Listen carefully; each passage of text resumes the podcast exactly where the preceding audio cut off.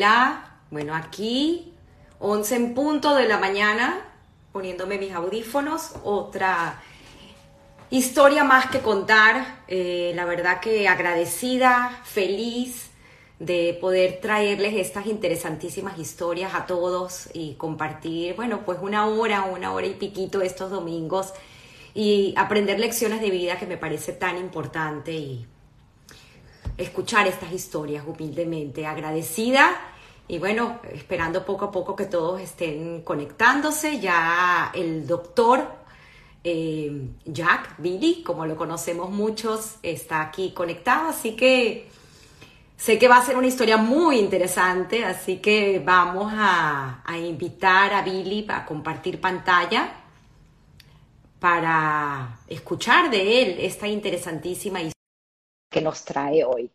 Em, aquí está, ya, como siempre digo, dentro de minutos se hace la magia y se hizo la magia muy rápido, Willy. no hubo que explicarte mucho. aquí estamos, aquí estamos. Eh, agradecida, estaba comentándole a la audiencia que de verdad que este proyecto que comencé en octubre del 2020, que ha incrementado en, en personas, en, gente que, está dispuesta a contar su historia y enseñarnos, enseñarnos eh, valores, principios, enseñanzas de vida al fin y al cabo, ¿no? Y de verdad agradecida inmensamente con esta invitación, lo hemos hablado muchísimo y de verdad que estoy honrada con tu presencia. Muchas gracias y buenos días y bueno, y es un honor para mí estar participando contigo. Bueno, tienes una historia muy rica, importante, y sé que nos va a tomar a lo mejor un poquito más de una hora. Les pido paciencia a los que están aquí con nosotros que puedan quedarse, pues, escuchar toda la historia de, Billy, de Billy como te conocemos, ¿no? Porque ya nos vas a contar por qué, por qué Billy y no Jack. Si quieres podemos empezar por ahí, porque me parece grandioso. Mucha gente se confunde, el doctor Jack, el doctor Billy, inclusive Tienes una historia en Clínicas Caracas, cuando comenzaste, cómo agregaron tu, tu segundo nombre, tu, porque la gente te conocía como Billy. Sí, bueno, mi, nombre real es Jack William.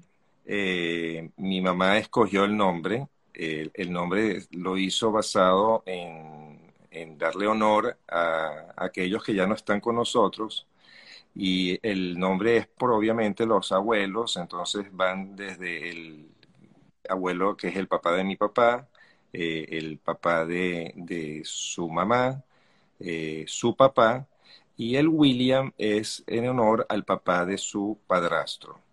Entonces, em, obviamente no coinciden esos nombres con el nombre en hebreo, ¿no? Que era el nombre que ella utilizó. Entonces yo siempre le preguntaba por qué Jack y, bueno, la verdad es que ella me decía que era que le gustó el nombre de la realeza británica que ella siempre seguía en la revista Hola, y entonces eh, le gustó el Jack y le gustó el William. Eh, ahora, el, el, William, como te dije, era en honor a su padrastro, porque ella eh, de alguna manera escogió el que fue el segundo esposo de mi abuela. Y entonces, él, al haber ella escogido a su padrastro, y él haberse portado tan bien con ella, entonces ella decidió honrarlo siempre. Entonces ella fue la que utilizó del William el Billy y es como todo el mundo me conoce porque así es como me llamaba. Qué bonito, qué bonito. Me das pie para hacer algo diferente y comenzar tal vez por la historia de tu madre, eh, ya que como bien lo mencionas, ella fue huérfana de padre y ella llega a Venezuela en el 47 Correcto. junto con su madre y traída por un familiar de su padrastro. Correcto. Mi mamá nació en París em, y a los pocos, digamos, en, aquellos momentos terribles de la Segunda Guerra Mundial, eh, su papá es llevado por los nazis a un campo de concentración y es asesinado. Em, ella tiene vagos recuerdos de, de su papá Y en el camino, básicamente, mi abuela se convirtió en mamá y papá. Eh, mi abuela era sastre. Eh, Entonces ella tejiendo, cosiendo, etcétera, eh, supo ganarse la vida para, la, para las dos.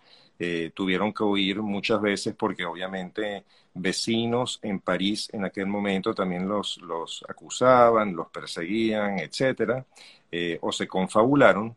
Ella entendió que no pudo tener más hijos porque no podía dedicar más tiempo sino a una sola persona y si la quería salvar esa era mi mamá. Entonces, en algún momento también la envió hacia la parte, digamos, a la, parte del, del interior de la, de la, Francia para tratar de esconderla de la posibilidad de que fuera capturada por los nazis y entonces ella estuvo expuesta, eh, cuidada también por monjas, eh, como de alguna manera sí pudo también salvarse. Eh, y bueno, el, a, raíz de todo esto que pasa, eh, después de, de mi abuela enterarse que mi abuelo eh, básicamente fue asesinado y quedar viuda, eh, el que era su cuñado quedaba con la responsabilidad de, de juntarse, o sea, de, de, de asumir el rol de, esposo y de nuevo papá para mantener, digamos, la, el nombre. Mi abuela no quiso tener relación con ese hombre y, entonces eh, la familia del, lado de, mi abuelo básicamente se aleja de mi mamá y, de lo que reflejaba mi abuela. Y después mi abuela conoce a, al que yo conocí como abuelo, eh, que también había perdido toda su familia, incluyendo su esposa y sus hijas, pero que tenía una hermana que estaba en Venezuela y que había ido después de la Segunda Guerra Mundial básicamente buscando también un mejor futuro. Eh, y es así como, como los invita a ir a Caracas y es donde ellos llegan eh, en el año 47, como tú ya mencionaste, ¿no? eh, viven en. Eh, ¿En dónde? En Sarria. En aquellos wow. tiempos era eso, el, esos lugares. De hecho, tuvieron un tiempo viviendo en casa de la familia Sponka, que también conocemos en la comunidad. Y, bueno, y básicamente mi, mi, mamá llega a Venezuela traída, como, como ya mencioné, por esta, por esta tía, ¿no? por la que vino a ser su tía en, este momento.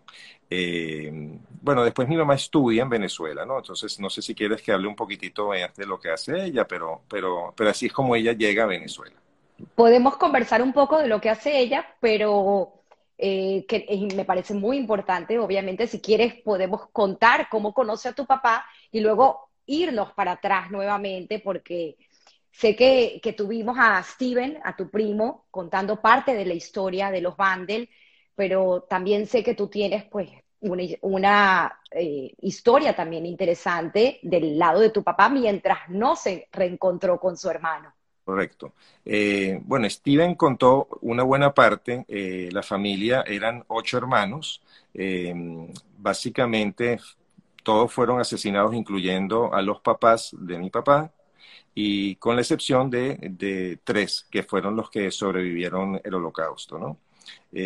mi papá asumió que sus hermanos habían fallecido y que los había perdido, y esa historia la dejamos para después, como tú dices, eh, pero él llega, para, para, para, ir directo a lo que me preguntas, él llega a Venezuela porque después de que se reencuentra con este hermano que estaba en Venezuela, él lo invita a estar junto a él y obviamente mi papá y su hermano, o mi tío, eh, querían estar juntos, eh, eran la única familia que, cercana que se tenían y es así como mi papá llega a Venezuela más o menos en el año 55, ¿no? Entonces, eh, y, y, se pone a trabajar eh, con, con, mi tío eh, en la empresa que mi tío ya tenía en aquel momento, que era de camisas, como Steven comentó. Portefiel. Portefiel. Entonces, trabajando en esa empresa, ellos le vendían a mi, a mi abuela, que ya tenía su empresa. Claro. Y entonces, al venderle camisas, es así como eh, sale la oportunidad, yo no creo que haya coincidencias, sino sencillamente Increíble. pasan porque deben ser. Entonces, él, él, era soltero, tenía muy poco tiempo en Venezuela y mi mamá ya era una señorita, muy joven, por cierto, tenía como sus 18, 19 años, y entonces los, con, los, los introducen eh, y, y realmente salieron casi que dos, tres meses y ya estaban después casados eh, interesante porque uno dirá, bueno, ¿con qué idiomas hablaban? Mi papá Exacto. No, mi papá no hablaba el español ni el francés, eh, pero bueno, se comunicaron en yiddish. Eh, impresionante, impresionante. Claro, tu mamá venía de, hablar francés. Eh, ¿Hablaba irish tu mamá en casa siempre con su...? No, curiosamente mi mamá, mi mamá hablaba con su mamá eh, y con su papá en francés. El idioma que se hablaba, su idioma de lengua era francés, pero mi abuela considera en algún momento cuando ella es joven que es importante aprender otro idioma y entonces la envían a Israel y mi mamá en lugar de aprender hebreo, que es lo que todos hubiésemos eh, pensado que iba a suceder, termina aprendiendo el yiddish. Entonces, eh, quizás porque era la, digamos, eh, los amigos de una tía que tenía ella en Haifa, que era la que de alguna manera la expone, y entonces termina aprendiendo el yiddish y no el hebreo. Curioso, ¿no? Pero. ¡Wow! Increíble. Bueno, nuevamente las causalidades de la vida, como diríamos. Fue lo que luego le permitió comunicarse con tu padre. Volvamos para atrás, Billy, porque es parte importante de tu historia y de lo quién eres tú hoy en día, eh, esas vivencias que tuvo tu papá en un periodo tan corto de tiempo, porque fueron muchas situaciones que lo hicieron obviamente madurar muy rápido y, ser el hombre en el que se convirtió, no solamente alguien tan importante para ustedes, eh, para ti, para tu hermana Lizu, que ya vi que ya se conectó, Elizabeth, eh, sino también para, para Steven y para su familia. Sí, bueno. Eh, mi papá era el tercero. Eh, Steven comentó que cada dos años tenían hijos y casi todos eran en diciembre. Entonces mi papá era el tercero, el mayor era el papá de Steven y una tía que le seguía. mi papá desde muy pequeño era, era muy ágil, tremendo, valiente, tenía esa chispa que creo que es la que tuvo que tener realmente para poder salvarse. De hecho, él, hace cuentos o cuenta, por ejemplo, que ellos, estuvieron todos en el gueto y él le pidió permiso a sus papás para salir, para buscar comida en un momento dado porque no había para comer y quería alimentar a sus hermanos y salió con un hermanito. Eh, se escaparon del gueto, salieron, encontraron una casa y en esa casa encontraron pan. Y, ese es el primer día que mi papá pensó que realmente existían milagros, porque realmente ese pan no había nadie, se robaron esos dos panes que quedaron y los trajeron y pudieron alimentar al resto de la familia en el gueto. Eh, pero eso de alguna manera delata la, la, personalidad de él, ¿no? Que él era, era, era valiente, era, de, era atrevido, por así decirlo, ¿no? Porque obviamente lo hubiesen encontrado, lo hubiesen asesinado siguiendo en el transcurso del devenir de las situaciones, él, básicamente eh, tiene que, los, nazis lo, ponen a, caminar y lo, deportan a todos ellos a Polonia porque es el origen de, mi abuelo. Eh, y entonces eh, caminaron meses. los que se salvaron fueron, como decía él, los que llegaron. mi papá me relataba muchas historias eh, vale la pena decir, eh, y me contaba muchísimo de lo que él pasó en lo que fue la Segunda Guerra Mundial, pero no, no me lo contaba sino con, el, con, con, la idea de realmente de generar una educación en mí de lo que ellos vivieron y de dónde venía nuestro origen. Era mucho más feliz cuando me contaba lo que hizo cuando llegó a, Palestina y en lo que se convirtió después Israel, ¿no? Pero volviendo al relato de, de, Europa, él, él básicamente eh, después de todas estas caminares, andares, etcétera, eh, obviamente la idea era ponerlos a trabajar para asesinarlos. A él le, mandaron a hacer, obviamente, a cavar una fosa, que era la fosa donde lo iban a fusilar, eh, donde les decían que iban a hacer fosas para, para evitar que tanques del, enemigo pudieran cruzar y bueno, y básicamente lo que era era cavar las fosas y posteriormente fusilarlos. A él lo ponen en el, básicamente enfrente y, le disparan con la suerte que él se dio cuenta de eso iba a pasar y junto a un amigo que también tenía ahí, lo salva, lo jala por el pantalón y los dos caen en esa montaña de cadáveres en donde él pasa todo el día eh, esperando, por así decir también, que que se fueran los nazis eh, eh, de, esos tumultos de, cadáveres. ¿no? Eh, ellos, ellos después de haber disparado, me imagino sabrás también, ellos remataban a los que, a los que quedaban vivos, entonces ellos disparaban contra estas montañas de cadáveres Eh, y mi papá trataba, como siempre con todo, de mantenerse en la superficie porque poder respirar con, con, todo lo que implica todos los cadáveres, el peso, además de la sangre que le recorría, y su expresión fue la gelatina que yo sentía. Esa fue la que es básicamente la sangre, ¿no? Eh, en la noche pudieron escapar, se bañaron, eh, se limpiaron, etcétera. y esa fue una de las grandes hazañas de, digamos, de cómo él, él sobrevive porque se lanzó eh, él, él en, este devenir de situaciones, él, él, estuvo buscando otra vez a su familia. Eh, él, en, en, un momento dado en la historia, él trata de reencontrarse con su hermano, que es el papá de Stevie, que estaba en Budapest, al igual que con su con su hermana. Eh, cuando ellos llegan ahí, en aquel momento ellos no tenían suficiente espacio, vivían en habitaciones muy cortas, él tuvo que ir a casa de una tía que nunca conoció y la tía no lo trató muy bien, entonces lo hizo sentir extraño. Y, a raíz de eso terminó yendo a un, a un orfarinato donde eh, todos los huérfanos que estaban ahí básicamente le comentaron que, que, lo iban a golpear, que era parte de la rutina, que él tenía que hacer lo que todos los demás hacían, que lo tocaba era limpiar al principio. Y ya cuando venía mi papá un poquito más forjado por todo lo que había pasado, él asumió el que no iba a permitir que nadie lo golpeara.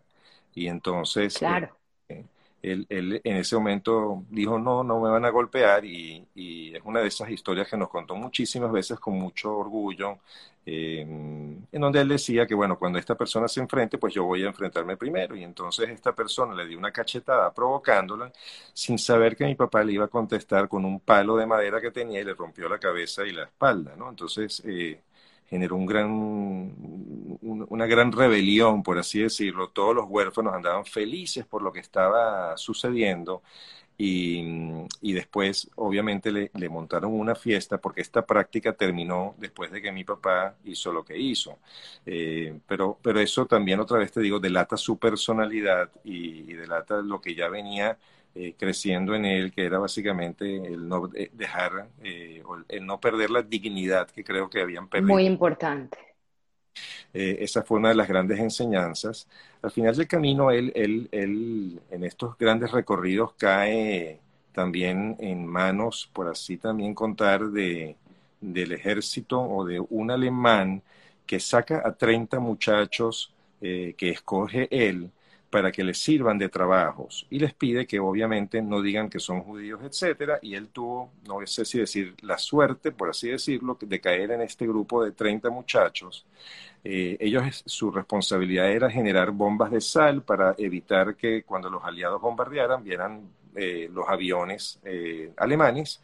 Y entonces él lo visten de alemán. Y entonces por sus características físicas que era muy alemán y era fuerte, Estamos hablando más o menos de un muchacho de 16 años. Eh, y entonces hace eso y después de que está ahí, logra escaparse también de los alemanes y cuando se escapa, pensando él que iba a tener mejor suerte otra vez, cae en manos de los rusos.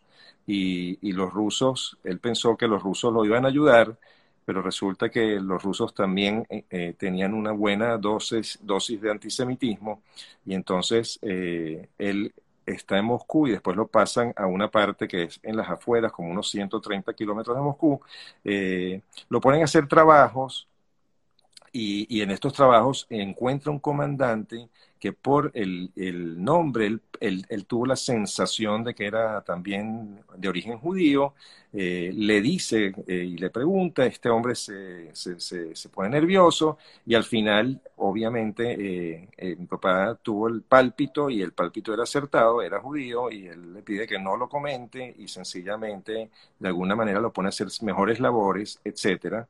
y entonces tiene mejor relación ahí, lo, por así decirlo, lo consiente un poco Em, y después de eso, él también se da cuenta que tampoco es querido en, lo que es el ejército rojo. Y entonces se escapa y llega a Yugoslavia con la idea de ir a, la que era Palestina, porque es de donde él asume que es la única familia que tiene y que sobrevivió. No, no, te conté, pero él, él, vio básicamente a su hermano enterrado en este tumulto también de gente en una de estas zanjas o de estas fosas comunes y vio y pensó que, que su, su, hermano murió, que falleció cuando eso ocurrió, que Steven lo contó en su, en su momento. Y, y él no tuvo más ningún otro contacto. Entonces, para él, eh, su familia había básicamente desaparecido, ¿no? O sea, él no tenía ya familia. Eh, llega a Yugoslavia y en Yugoslavia en ese momento habían cinco barcos. El, el barco que lo podía él trasladar a lo que es Palestina eh, llevó a 2.800 personas más o menos. Eh, le dijeron que era, era eh, solo las personas y nada de pertenencias. Entonces ese pequeño bolsito con el que él tenía y con el que él venía y que asumía iba a ser su inicio, tuvo que dejarlo en Yugoslavia, es decir, tuvo que montarse, era él o el bolsito. Eh, en toda esta travesía siempre guardaba con él eh, lo que eran los tefilim que te comenté en algún momento en nuestra charla anterior. no se los ponía, pero los tenía eh, con él como agarrados o amarraditos en uno de los bolsillos, pero básicamente llega al barco, se queda sin nada, se monta y lo llevan a lo que es Palestina. Estamos hablando básicamente ya al final de la guerra, después en el 46. Correcto. Eh, él pensó que lo iban a premiar, pensó que está llegando a, la, Palestina, que le van a dejar abrir, etcétera, y resulta que los británicos, cuando llegan, los ponen presos, no los dejan entrar, los devuelven, y en una de esas embarcaciones, eh, ellos, otra vez su personalidad, él, salta al agua y llega a Israel o a lo que era Palestina en aquel momento nadando, de manera impresionante, ilegal, ¿no? Eh, eh, una pregunta, los tefilim, ¿Llegaron a Venezuela? No, no, se perdieron en, el, en toda esta travesía. impresionante. Y hay una historia que no contaste, pero me parece interesante. Cuando él estaba en el ejército alemán, vestido de alemán, la visita que le hace a su tía. Correcto. Él cuando estaba vestido de esto que te dije de alemán, entonces él él, quiso ser simpático, por así decirlo, y entonces fue a visitar a su hermana, de la que supo existía gracias al papá de, mi primo, ¿no? De Steven. Entonces, eh, entonces eh, cuando mi tío le dijo que estaba también su hermana ahí, entonces él le toca la puerta, está vestido de alemán, mi tía no quiere abrir porque estaba temerosa que los alemanes vinieron a buscarla a ella y a su esposo, que era húngaro de origen, y entonces no abre, y entonces mi papá se saca el sombrero y dice que no reconoces a tu hermano, y, entonces fue una de estos cuentos muy clásicos de, de, de mi papá, Carlos entra, lo abraza, etcétera, etcétera. Eh, esta tía, vale la pena también decirlo, ella, ella termina huyendo de todo lo que fue el final de la guerra, gracias a la famosa Schindler List, y llega junto a sus dos hijos, ellos tienen, eh, son tres primos míos, pero sus dos hijos mayores, que nacieron en Hungría, llegan a Toronto, a Canadá, eh, porque nadie quería ir a Canadá, era muy frío como país, etcétera. Entonces ellos aprovecharon y pudieron escaparse antes de que terminara incluso la guerra. Volveremos a, la tía porque sé que tienes también otra historia que contar interesante con ella. Ahora, increíble todo esto de tu papá porque, como bien tú lo dices, él llega en el 46 en esta situación también complicada y igualmente, pues todavía tiene otras pruebas que superar porque entra en el ejército, entra primero en el Palmaj, luego es parte del ejército de Israel cuando se crea el Estado de Israel en el 48. Entonces, si nos puedes pasear también un poquito por todo esto y luego que no se nos olvide, eh, si quieres podemos contarla y luego ya empatamos con tu historia, pero la anécdota de tu viaje eh, cuando coincides con alguien que conoció a tu papá en el paso del kibutz. Sí, el, mi papá llega a Israel, a Palestina en aquel momento, y con la única intención de reencontrarse con la única familia que él asumía tenía. Había un hermano de su papá, su papá se llamaba Isaac, por eso es el comentario de que Jack vino de Lola, no, no de, no de mi origen. Pero bueno, él, busca a su, al, al, que era su tío, que sabía estaba en Haifa y que había hecho Aliyah en su, en, la, en su primera oportunidad. Entonces, eh, logra llegar a Haifa, eh, en aquel momento, eh, toca la puerta y le comenta al tío que le abre la puerta y le, dice, bueno, mira, yo soy el único sobreviviente de tu hermano que estaba en Checoslovaquia, em, y bueno, y, la verdad es que no tengo dónde ir, etcétera, etcétera, y, vine básicamente buscando una familia. Eh, ese tío tenía cinco hijos y le da la bienvenida a mi papá y no solo que le da la bienvenida a mi papá, sino que lo pone y lo sienta a su lado derecho, por encima de todos los demás niños, como para decirle, tú eres un hijo más para nosotros, y de hecho lo trataron como un hijo más para ellos. Eh, esa fue una historia muy bonita porque nosotros después mantuvimos relaciones también con estos primos de mi papá, eh, y yo tuve la oportunidad, obviamente, de, visitar al último de ellos eh, antes de fallecer. Eh, en una visita. E, ¿Este primo de tu papá fue el que cambió de nombre? Sí, bueno, que los Vandel. eran cinco, correcto. Uno de estos cinco muchachos, en, estos cinco niños, hay que entender un poquito la historia también del Estado de Israel. Importante. Eh, la parte política en ese momento jugaba un papel fundamental y, se, y no solamente era Ben Gurión el que estaba con la influencia de la Haganá, sino también teníamos la influencia de Begin, que venía también de Jabotinsky anteriormente. Entonces habían grupos con ideales eh, eh, que no eran exactamente los mismos, aunque tenían un propósito similar, pero que entre ellos mismos se peleaban. Entonces en la casa de estos primos y papá habían peleas y peleas, de acuerdo a mi papá, de, golpes, o sea que no eran sencillamente de palabras. Entonces, eh, él, él, aprendió junto a uno de esos muchachos, de estos primos de él, Hubo uno que se llamaba Efraín, que era igual que mi tío, el papá de Steven, eh, que es Efraín. Entonces, este terminó siendo un gran oficial, eh, pero que pertenecía al grupo de la derecha y, tenían, eh, digamos, encontronazos, con, como, como ya comenté, y este señor tuvo que varias veces incluso disfrazarse para no ser capturado por, por las fuerzas británicas. Y disfrazarse de mujer. Mujer, correcto. Eh, mi papá, básicamente, él, entró, como tú ya mencionaste, en el Palmar. Eh, mi papá, la verdad es que yo no creo que tenía tanto idealismo en ese momento, más allá de sentirse útil, ¿no? Entonces él quería ser útil y, y, se sentía en la capacidad de hacerlo, venía de experiencias ya militares, ya comenté que tuvo experiencia también en el ejército ruso, entonces era un buen elemento también para el Palmaj y para lo que significaba en aquel momento la, la, vida esa de, del kibutz, ¿no? Y, y, de y, de, y de la iniciación del país. Entonces él, él tuvo la suerte también de pasar a formar parte de, de una, se llama de una, en, hebreo le dicen pelugano, pero es una división dentro del Palmaj que, que, estuvo comandada por Itzhak Rabin, que terminó siendo el primer ministro de Israel. Eh, su función eh, era conquistar el camino para abrir las puertas hacia la conquista de Jerusalén. Entonces él estuvo en lo que llamaron la toma del castel, que conversamos en un momento dado, fue muy sangrienta prácticamente no hubo ningún sobreviviente de, esta, de, esta, de este batallón donde estuvo él. Él era uno de los pocos que de verdad sobrevivieron. Eh, y, bueno, y, que, cuya historia está muy bien delatada en el, en el Museo del Palmaje en Tel Aviv. Eh, y además la lectura de ese episodio está también muy bien relatado en este libro eh, Dispara, mata, ya estoy muerto. Correcto. Correcto. Luisa. Eh, ah, se me fue el nombre de ella ahorita. Julia. Julia Navarro.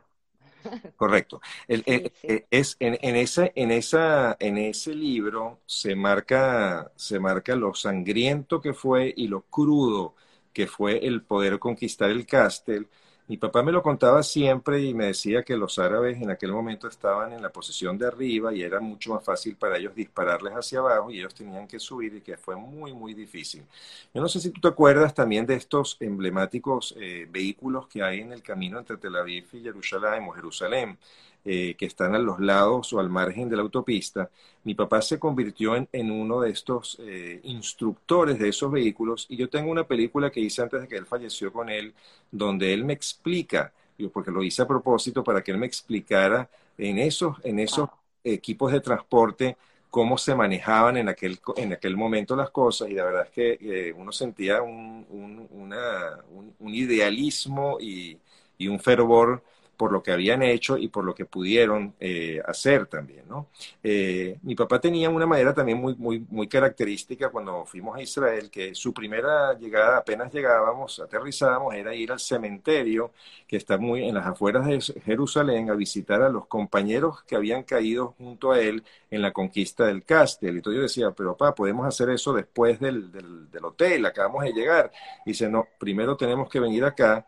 Él buscaba a sus compañeros, de hecho, estuve con él la última vez, se tiró en el piso, en lo que son las tumbas hoy en día, y, lloraba como un niño. Y, después de ese evento, que fue muy, muy difícil, y por eso lo recuerdo con, tanto sentir, entonces íbamos al hotel. Te puedes imaginar el viaje, ¿no? Pero esa era la manera. Eh, eso demuestra la gran camaradería que tenían entre ellos, el compañerismo y la hermandad, por así decir, de, de lo que tuvieron que vivir y tuvieron que hacer eh, para forjar el Estado de Israel. No, y recordemos que para ese momento tu papá prácticamente estaba solo, había perdido a toda su familia, entonces esos compañeros eran su familia. Literalmente, literalmente, no tenía miedo.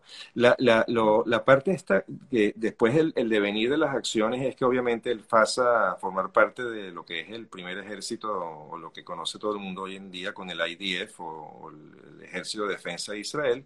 Eh, y y bueno, y pasa el tiempo, él, él, le va muy bien en Israel los primeros nueve años casi que estuvo ahí, eh, le va tan bien que no pensó en más nada. Y, súbitamente, aparentemente, y esto lo aprendí de mi primo Roberto en una conversación que tuve, porque la verdad es que ese, ese, ese gap no lo tenía, eh, en una fiesta alguien le hace mención aparentemente de que había visto o había conocido a un tal Bandel y le dice hasta el nombre, dice que es un tal Ferenc Bandel que encontró en Caracas, eh, Venezuela. Eh, y me parecía, no puede ser porque lo vio morir, ¿no? Entonces él lo vio enterrado. Entonces, eh, bueno, se ponen en contacto y lo demás ya es la historia de cómo él llega a Venezuela porque encontró un hermano después de nueve años que lo dio por muerto. De la misma manera que se enteró que su hermana vivía en, en Toronto, Canadá. Es impresionante. A él le, él decide finalmente dejar todo en Israel eh, para reencontrarse con su hermano. Nunca imagina que terminaría siendo vida en Venezuela, pero es la manera como llega a este país de oportunidades. Es increíble. Mi papá era muy como te das cuenta, él buscaba familia, que es curiosamente, que es curiosamente uno de los grandes mensajes que yo, que yo siempre me he llevado es que él, él buscaba exactamente eso. Entonces buscó familia y por eso fue a Haifa buscó familia y por eso fue a Venezuela. Es increíble también la historia de, de estos dos hermanos que prácticamente eh, se convierten en padre e hijo, porque había una diferencia de edad importante, y cómo hacen eh, eh, negocios juntos igualmente, y ese respeto que hay entre ellos, y esa complicidad y esa admiración como bien lo dices. Sí, mi tío, mi tío era el, el, mayor, al que se respetaba siempre mucho. Eh, yo diría que fungía como el padre, de, digamos, en la relación. Eh, había un, había un, un, amor muy, muy fuerte, muy devoto. Eh, tan es así que en el momento en que mi tío fallece, yo entiendo que prácticamente mi papá ya no podía seguir solo. Eh, creo que ellos vivieron muchas cosas, quizás muchas no nos contaron, eh, pero en el detalle de esto, eh, en la fuerza de la muerte de mi, de mi tío, mi papá no duró más allá de un año exactamente, creo que te hice el comentario, exactamente un año, y coincide, y fue muy fuerte porque él, él, él nunca superó la, la muerte de su hermano. Qué fuerte. Es una historia increíble. Llega a Venezuela eh, y comienza a trabajar con, tu tío. ¿Cómo son esos primeros años y posteriormente eh, tu papá hace familia, como ya lo contaste, con, tu madre, con Alicia? Y pues también hay una historia impresionante antes de que tú nacieras. Tú naces en 1963. Correcto. Y Elizabeth es un poco mayor que tú, tu hermana. Eh, mi hermana nace en febrero del 58 y me lleva cinco años. Eh, y bueno, mi papá comienza la relación con mi tío eh, hacen, mm, trabajan juntos, eh, levantan una gran empresa que ya también comentó Steven en su Instagram, Corte Fiel, tuvieron tiendas prácticamente en todo el país, viajaba muchísimo al interior a ver clientes, así como también comentó él. Eh, yo tuve la, suerte también de, hacer uno de esos viajes con mi papá, eh, que fue de una semana, donde aprendí muchísimo. Fui con uno de estos vendedores que casualmente su esposa era una maestra y entonces él me enseñó cosas desde las maquinitas de extracción de petróleo, de cómo se formaba el petróleo. Fuimos a los campos petroleros de aquel momento, que eran en Anaco, en el Tigre. Eh, entonces fuimos a Ciudad Bolívar estuvimos en Apure. O sea, me acuerdo perfectamente de esas imágenes que de chiquito, ¿no? Porque era, tenía como 7, 8 años. Eh, pero bueno, en el tiempo, después la empresa no, no va tan bien, por así decirlo. Eh, termina después eh, separándose después de que, digamos, las tiendas no fueron del todo bien. pasaban por un momento difícil en el sentido económicamente hablando.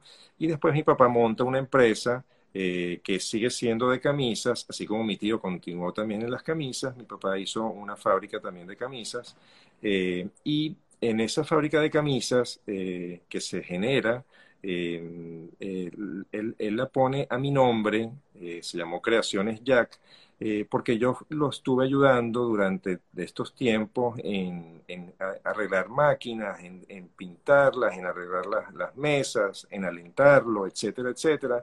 Eh, todas esas cosas las hacíamos de noche en, la que era fábrica de mi abuela, que permitió utilizar su local para poder hacerlo.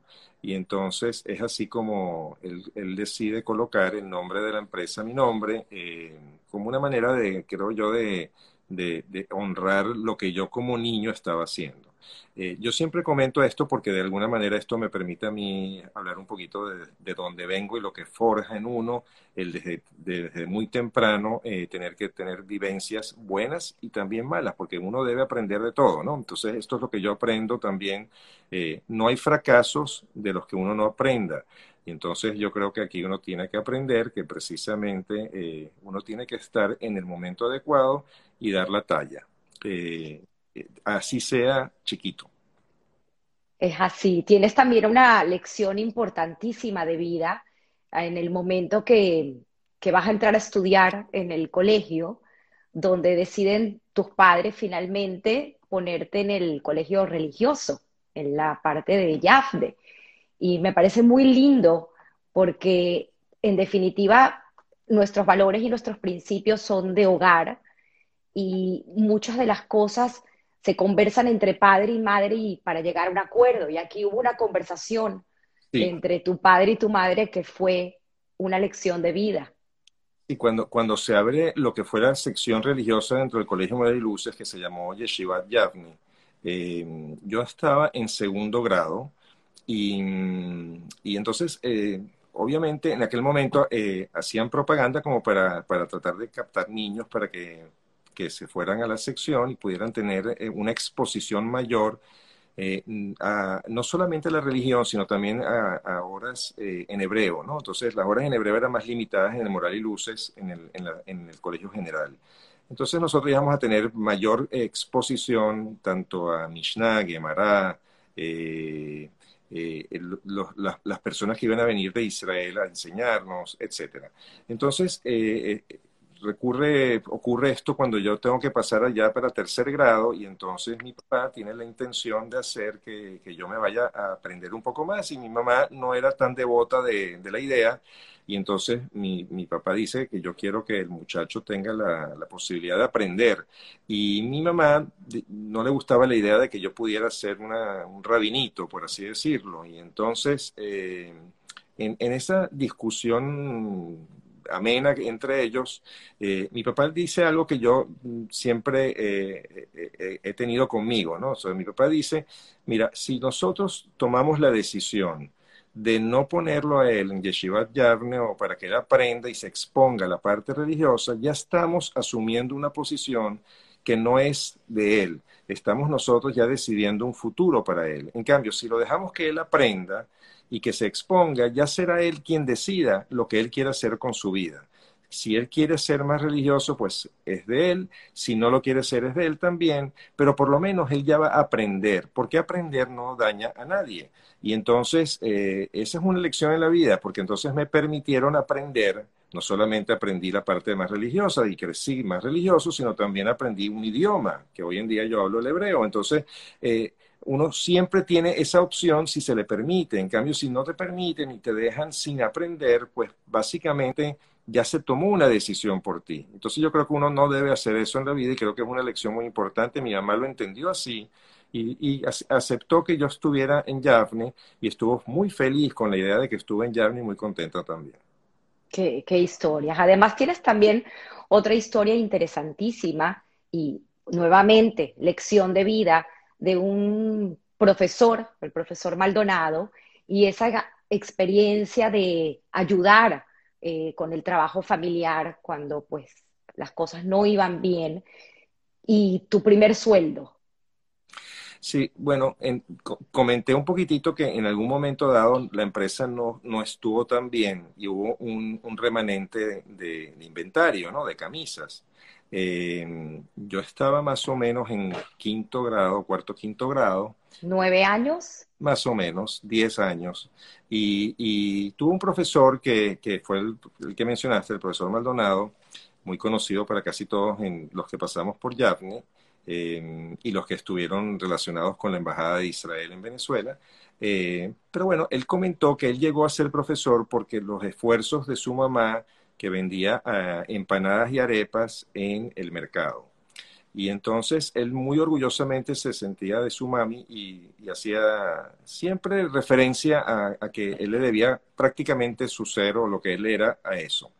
Entonces, em, yo era muy buen estudiante durante toda mi, mi, parte formativa, en primaria también, y, entonces, en algún momento dado, yo no, no tuve las notas que eran las notas que siempre tenía. O sea, yo era alumno casi siempre de 19 o 20 en aquel tiempo y, y en algún momento tuve dos puntos menos, un 17, un 18.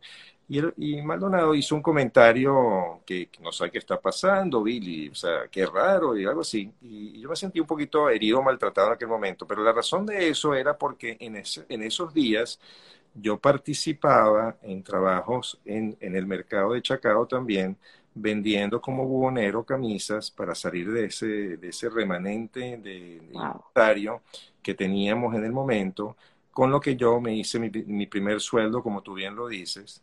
Eh, y no solo eso, con ese primer sueldo también me compré, también te hice un comentario, me compré una lámpara que en mi cuarto, la que tenía durante toda mi estancia como soltero en Venezuela, de alguna manera me recordaba de dónde venía siempre y de que hay que hacer cosas esfuerzo, ¿no? Entonces, en algún momento después de que eso pasó, le, bueno, esperé que el, el, profesor Maldonado saliera y le hice el comentario de que la verdad es que las notas se debían a que los mm, jueves y los sábados yo tenía que ir a trabajar muy temprano, el sábado era como las 5 de la mañana para montar el puesto y estar en el puesto vendiendo camisas hasta como las 12 o la 1, ¿no? Entonces, eh, fue muy, muy, muy dura esa conversación en el sentido de que él se sintió muy apenado y, bueno, eh, nos acordamos mucho así con lágrimas de ese momento cuando yo era muy chiquito, ¿no? Tenía, como te dije, 10, 11 años, ¿no? Son lecciones de vida, sin lugar a duda. Eh, ¿Tienes eh, tu carrera en, el colegio, en el Colegio Moral y Luces, haces tu, te gradúas, pero el quinto año, cuarto año, hay un viaje, que era el que te había comentado anteriormente, que se hace lo que, es lo que se llama la gira. En ese momento podías escoger, eh, la, no sé si era la extensión o podías escoger si ir al tapuz, y, tienes ese encuentro con, con esta persona en, en, en, el kibutz. Si quieres, puedes explicar un poco también qué es un kibutz para los que nos están escuchando, que tenemos una audiencia maravillosa hoy, eh, para entender un poquito, ¿no? Cómo, cómo sigues aprendiendo y cómo estas coincidencias de la vida.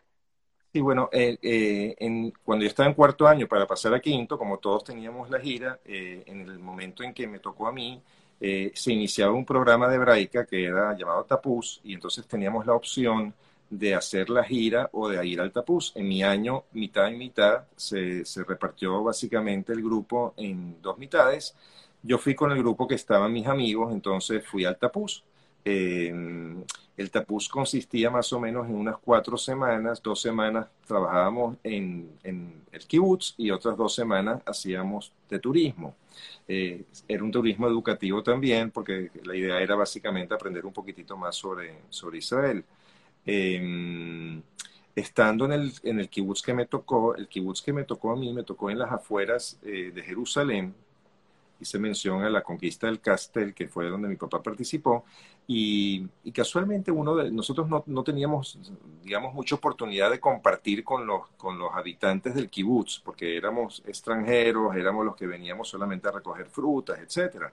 Pero en una de esas yo vi a una persona que se me quedó mirando que era del kibutz y me había extraño, qué sé yo, y no entendía eh, ¿por qué se quedaba mirando tanto tiempo? ¿no? Entonces es como si estuvieran viendo un fantasma o alguien del pasado.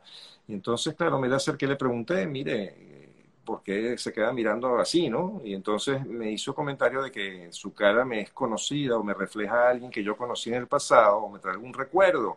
Conversando un poquito más, llegamos a que era uno de los combatientes que estuvo con mi papá y obviamente estaba viéndome a mí eh, como mi papá y no era obviamente eh, la relación. Entonces, claro, yo, yo quedé impactado de esta, no sé cómo decir, coincidencia, y entonces em, quedé en que iba a tratar de poner a mi papá en contacto con esta persona en la primera oportunidad que tuviera en un viaje.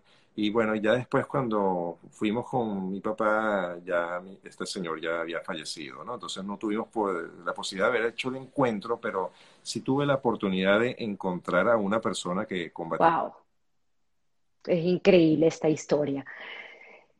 Tu vocación, o sea, sé que te han hecho la pregunta y siempre respondes lo mismo. Siempre supiste que serías médico y es interesante entender que probablemente es una vocación de servicio que te inculcaron en casa y que mucho eh, te lo inculcó tu madre. Obviamente también el hecho de ser médico era una manera de, salvarse.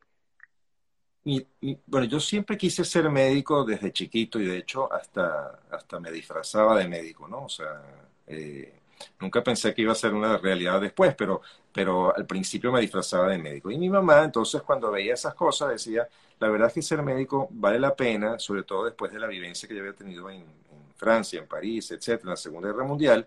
Ella pensó siempre que el médico era una persona siempre necesaria y que de alguna manera tenía mayor oportunidad de salvarse dadas circunstancias si ocurría algún tipo de desgracia.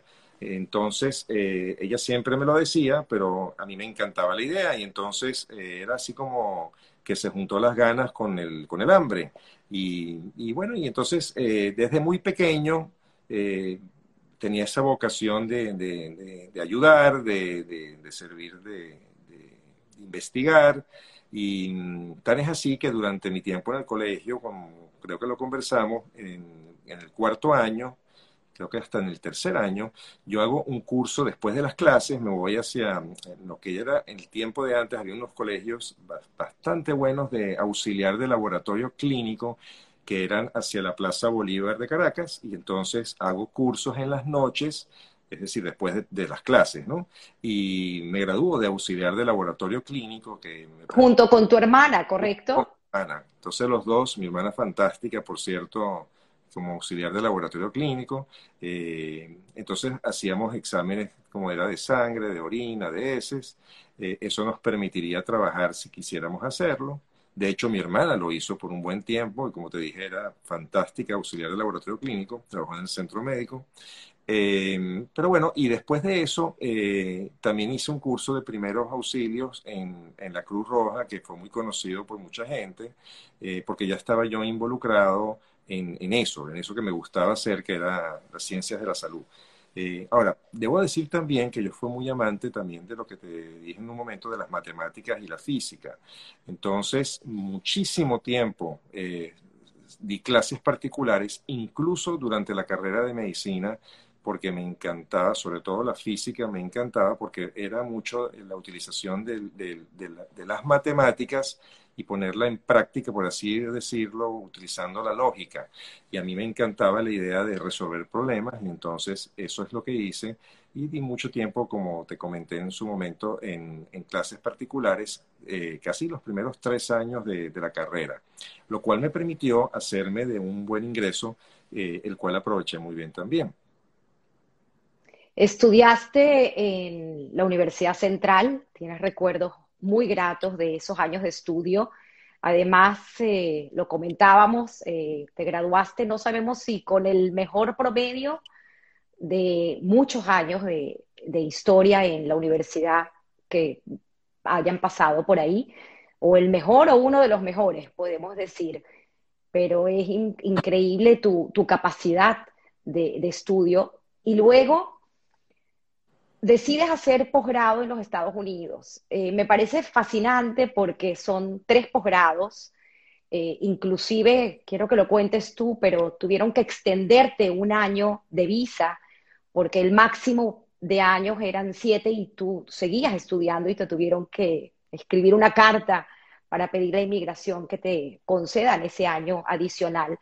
Pero durante estos tres posgrados es increíble porque yo no entendía muy bien cómo era la, situación de los posgrados, pero sé que puedes hacer eh, cirujano, pediatría o el tercero es médico internista.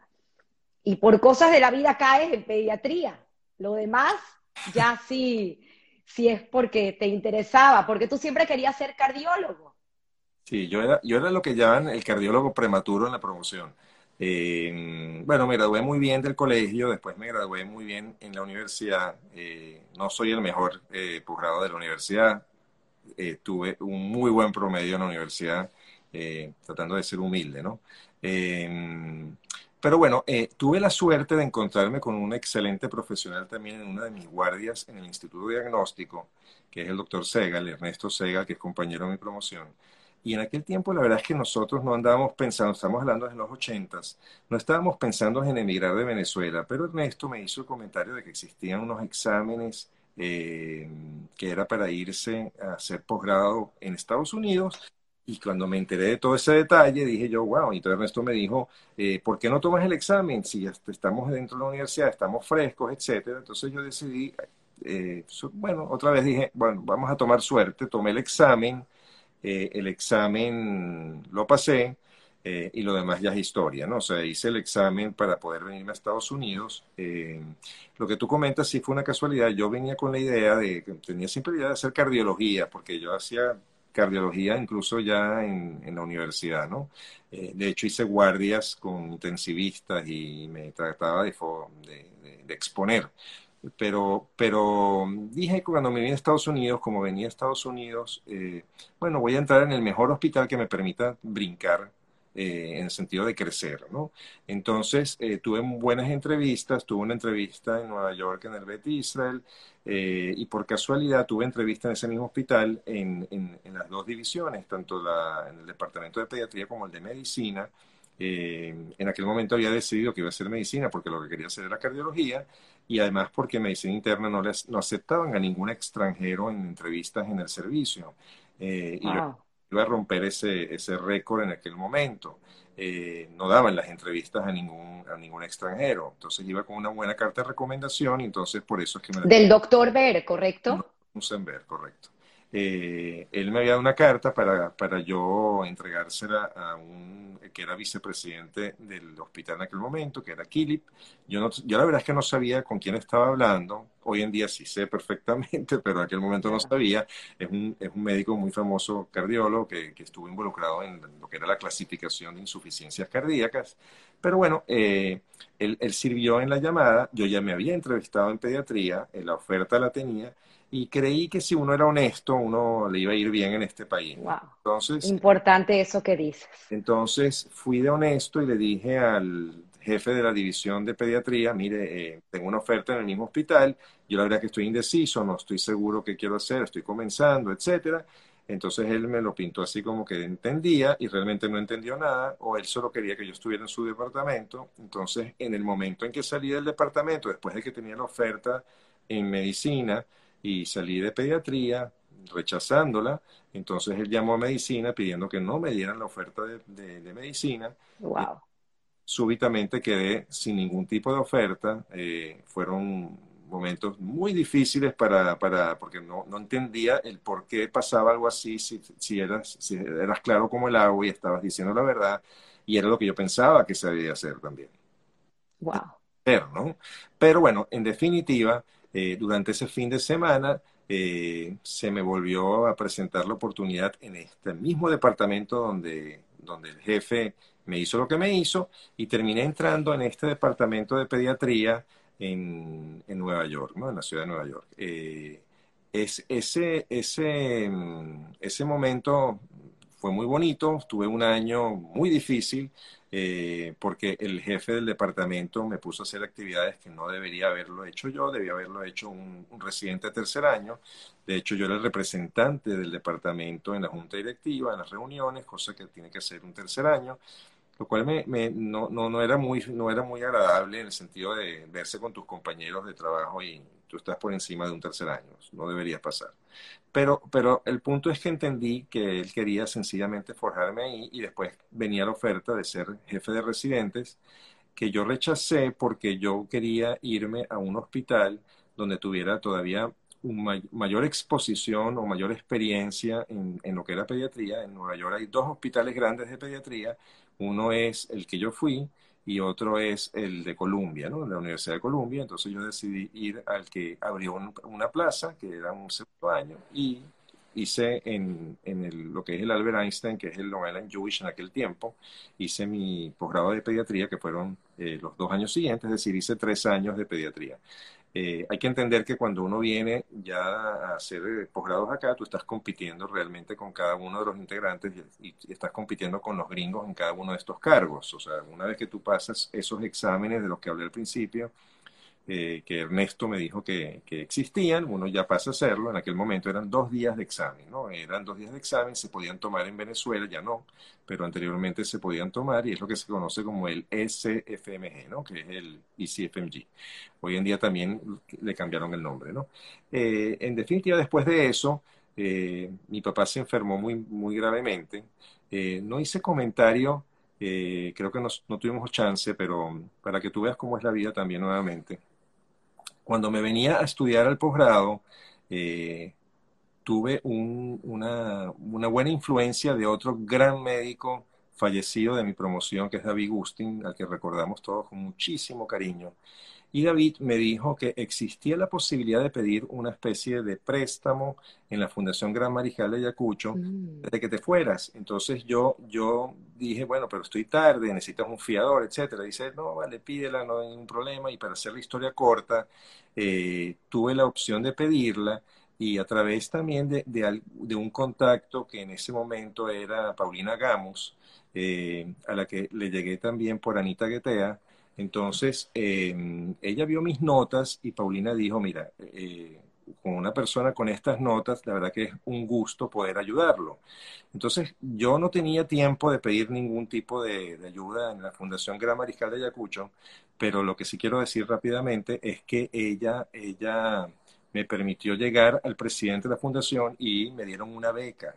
Y yo pensé, wow era, era, era un préstamo, pero terminó siendo una beca. Y te digo todo este cuentito, es que con esa beca pude pagar todos los viajes para la, el tratamiento de mi papá cuando enfermó del cáncer de páncreas que lo termina matando, ¿no? Entonces, si no hubiese tenido esa beca, no hubiese podido venir a cada uno de sus tratamientos y, con, y, y, y acompañarlo durante, digamos, las quimioterapias que, y radioterapias que él tuvo en Venezuela hasta el momento de fallecer.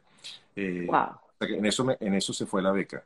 Eh, en, la razón de que, que eh, aplico después a mi primer, ya termino pediatría, aplico mi segundo posgrado que es neonatología, eh, la pensa, lo pensaba hacer siempre, la intención era hacerlo en Boston porque quería estar en Boston.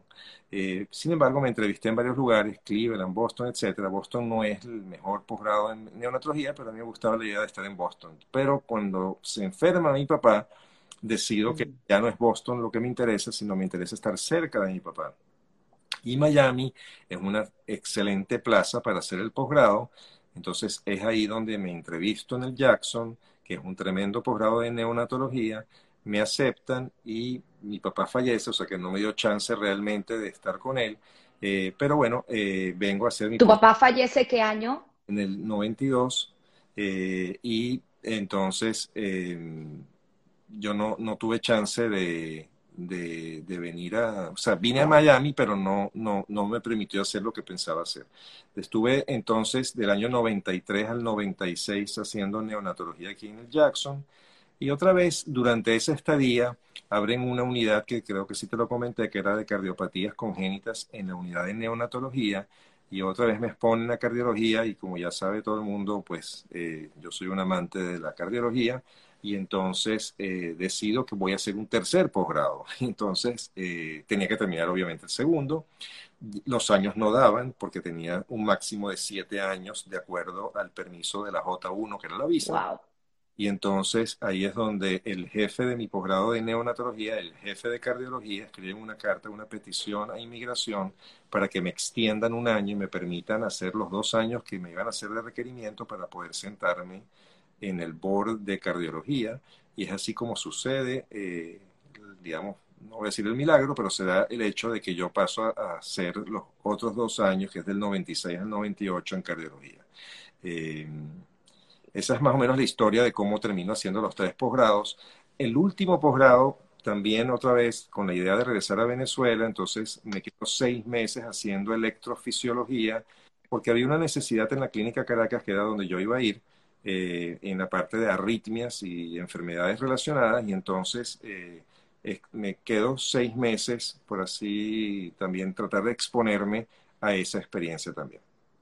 Es, impresionante tu historia, de verdad que uno que te conoce como pediatra, eh, pues va a tu consultorio y conocer la historia detrás de esta gran persona, para mí particularmente es increíble y espero, estoy segura que la audiencia que te está escuchando en este momento, pues también se da cuenta del extraordinario hombre que hay detrás de esa bata y, en esa consulta. Em, además, eh, quiero comentar que Estrella te acompaña día a día, tu esposa. Eh, ¿Te casas con Estrella en el 95? No. 94. Sí, pues, o sea, esperamos un año después de la muerte de mi papá. Mi papá sí supo ya que estaba saliendo con ella. Eh, Estrella, eh, es que no podía, no podría decir, pero eh, sin Estrella no hay nada más que decir aquí. Wow. O sea, que, que, que es, ha sido, es y será la fuente, estímulo, apoyo, y bueno, no, no podría decir mucho más calificativo de una mujer maravillosa, ¿no? Eh, entonces, eh, cuando mi papá sabe que ya yo estoy enamorado de ella, eh, él está muy enfermo, mm. pues obviamente nos dedicamos a mi papá como debe ser, mi papá fallece y esperamos un año para hacer el matrimonio, que fue justamente, lo hicimos en Caracas, eso fue el 19 de marzo, y, muy cercano también, de hecho, a, mi cumpleaños, ¿no? O sea, entonces, eh, después de eso... 25 de marzo. Correcto. Entonces lo hicimos muy cercano. Después de eso, eh, ella se vino a vivir, obviamente, a Miami, o sea que ella estuvo conmigo en mi primer fellowship, que es así como se llama. Eh, y después tenemos nuestro primer hijo dos años después, que es... Menajem. Menajem, decimos Mendy, pero tenemos a Mendy, que es básicamente el primero, después tenemos a Michelle, que es la segunda. Eh, el primero le ponemos el nombre de homenaje por mi papá, en honor a mi papá. Eh, después entonces viene Michelle, eh, la que tiene el honor de llevar los nombres de mi abuela y de la abuela de Estrella. Y, tenemos después al, al, chiquitito, al tesoro que nos vino después, que, que es Jonathan, que nació en el 2003. O sea que los tres nacieron en, en, Estados Unidos, los primeros dos durante mis especialidades y el tercero sí, no quisimos que fuera diferente y entonces vino a dar a luz justamente para eso. Sé que siempre, y eso quiero aclararlo, porque es algo que tú llevas en tu corazón y en tu sangre, es tu país, Venezuela, y siempre tuviste muy claro que tu misión era regresar a Venezuela y dar lo mejor de ti como médico y agregar valor en, ese país que, como todos lo llamamos, el país de los brazos abiertos. Y tu mamá es quien también ayuda a que ese regreso pues sea inminente comprando o adquiriendo lo que fue tu consultorio en el Hospital de Clínicas Caracas y tienes una carrera hasta el 2017 que fue truncada. Eh, quiero que pasemos un poco con esas, a lo mejor tres o cuatro situaciones que, quedan documentadas, eh, ese aporte que se hizo eh, en tu especialización como el laboratorio de, de ¿cómo es que se llama? Electrofisiología, exacto. Hay que aprender términos médicos. Pero además, eh, volviendo a Estrella, me parece también algo increíble. Estrella, es ingeniero. Y, y Estrella, cuando tú tienes que salir forzosamente, lo quiero recalcar, porque es una salida forzosa que haces de Venezuela, logras tener esta eh, residencia automática en menos de tres meses por tus habilidades extraordinarias. Y me parece increíble, sé que tú no lo vas a contar, pero yo lo, voy a contar porque me lo sé, que en esa entrevista con el abogado, el, el abogado menciona que son 13 condiciones que tiene que cumplir la persona que aspira a esta residencia automática, porque ni siquiera pasaste por una visa. Y Estrella dice que sí, que ella tiene las 13. increíble, increíble. Y cómo, cómo, pues bueno, luego tienes otra historia que contar eh, acerca de la ciudadanía que la tendremos, pero ¿qué hace Billy en Venezuela? Bueno, llegó a Venezuela en el año 98, que era el inicio de Hugo Chávez eh, como gobierno. Eh, tenía que regresar a Venezuela en primer lugar porque tenía una visa J1 que te exige después de siete años salir del país y estar fuera del país por lo menos dos años o hacer un waiver que se llama aquí eh, para quedarte en una zona rural, por así decirlo también. Pero yo decido que no, mi intención, como tú lo dijiste, no era quedarme en Estados Unidos, era regresar a Venezuela. Em, mi idea siempre fue tratar de formarme lo mejor posible y después regresar al país y con un granito de arena tratar de hacer un cambio en lo que se pudiera y tratar de mejorar las condiciones de salud de, del venezolano. ¿no? Em, mi mamá entendió muy bien que una manera de que yo regresara también era teniendo obviamente un consultorio donde yo poder trabajar bien eh, y ella se encargó de que eso fuera así. Eh, comenté que cuando llegamos, em, todos los recursos que tuvimos económicos de los digamos, los regalos de nuestro matrimonio los invertimos en el consultorio, eh, porque era lo que teníamos para comenzar y mm, no queríamos pedir ayudas y entonces podíamos hacerlo todos nosotros, y entonces eso fue lo que hicimos, ¿no? O sea, hicimos el consultorio, Estrella le, le dedicó todo el tiempo eh, del mundo a, generar todas las características que fueran básicas y elementales eh, y un plus y comenzamos a trabajar. Entonces, al llegar yo me di cuenta obviamente de algunas carencias, ¿no? Entonces, habían carencias en la unidad de neonatología, eh, habían carencias en la manera de trabajar, el doctor Burdeini y el doctor Gabriele trabajaban casi que semanalmente entre ellos, no tenían ni descanso. Yo vine a formar el tercero, les di la idea de que pudiéramos hacer guardias o encargarnos de la unidad mensualmente, lo cual le permitía a la unidad tener más continuidad en el cuidado del paciente, descanso a los médicos que trabajamos ahí también, eh, y a fin de cuentas era beneficioso para todo el mundo, cosa que se hizo y empezamos a trabajar mensualmente. Habían catéteres que no teníamos, guías que no teníamos, había muchos ventiladores que están tan de moda ahorita que no habían, entonces no permitían, por ejemplo, salvar niños más pequeños. Mientras en Estados Unidos tú salvabas niños de 500 gramos para arriba, en Venezuela todavía estábamos hablando de que éramos muy buenos salvando niños de un kilo y tanto para arriba, o sea que no, la, la, diferencia era, era abismal. Entonces eh, había que mejorar. Eh, había que mejorar tecnológicamente, había porque el recurso humano tú muchas veces lo tienes, tienes médicos que están muy bien preparados, que son muy capaces, etcétera, pero no es suficiente cuando llegas a este tipo de especialidades con solamente el recurso humano, necesitas el recurso tecnológico. Yo lo entendí muy bien e incluso traté de hacer un programa para mejorar a las enfermeras que teníamos en la unidad, mandándolas al Jackson y exponiéndolas a ellas a, a lo que era la tecnología de punta, que era lo que me permitiría a mí después traerlas y ya entrenadas mejorar nuestra calidad y, elevar nuestro nivel. Porque como bien tú sabes también, los médicos muchas veces vamos a conferencias, congresos, etcétera, nos exponemos a muchas cosas, pero no así con el personal médico y paramédico. Y eso lo entendí muy bien desde un inicio, y si queríamos mejorar en neonatología, teníamos que mejorar desde la base.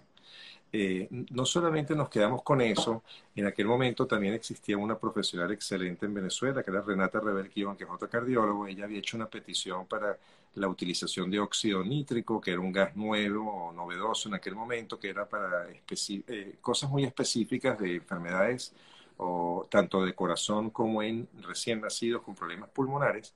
Y entonces ella se hizo de la aprobación y, era, y nos convertíamos también en el primer y único lugar en Latinoamérica de tener en ese momento óxido nítrico.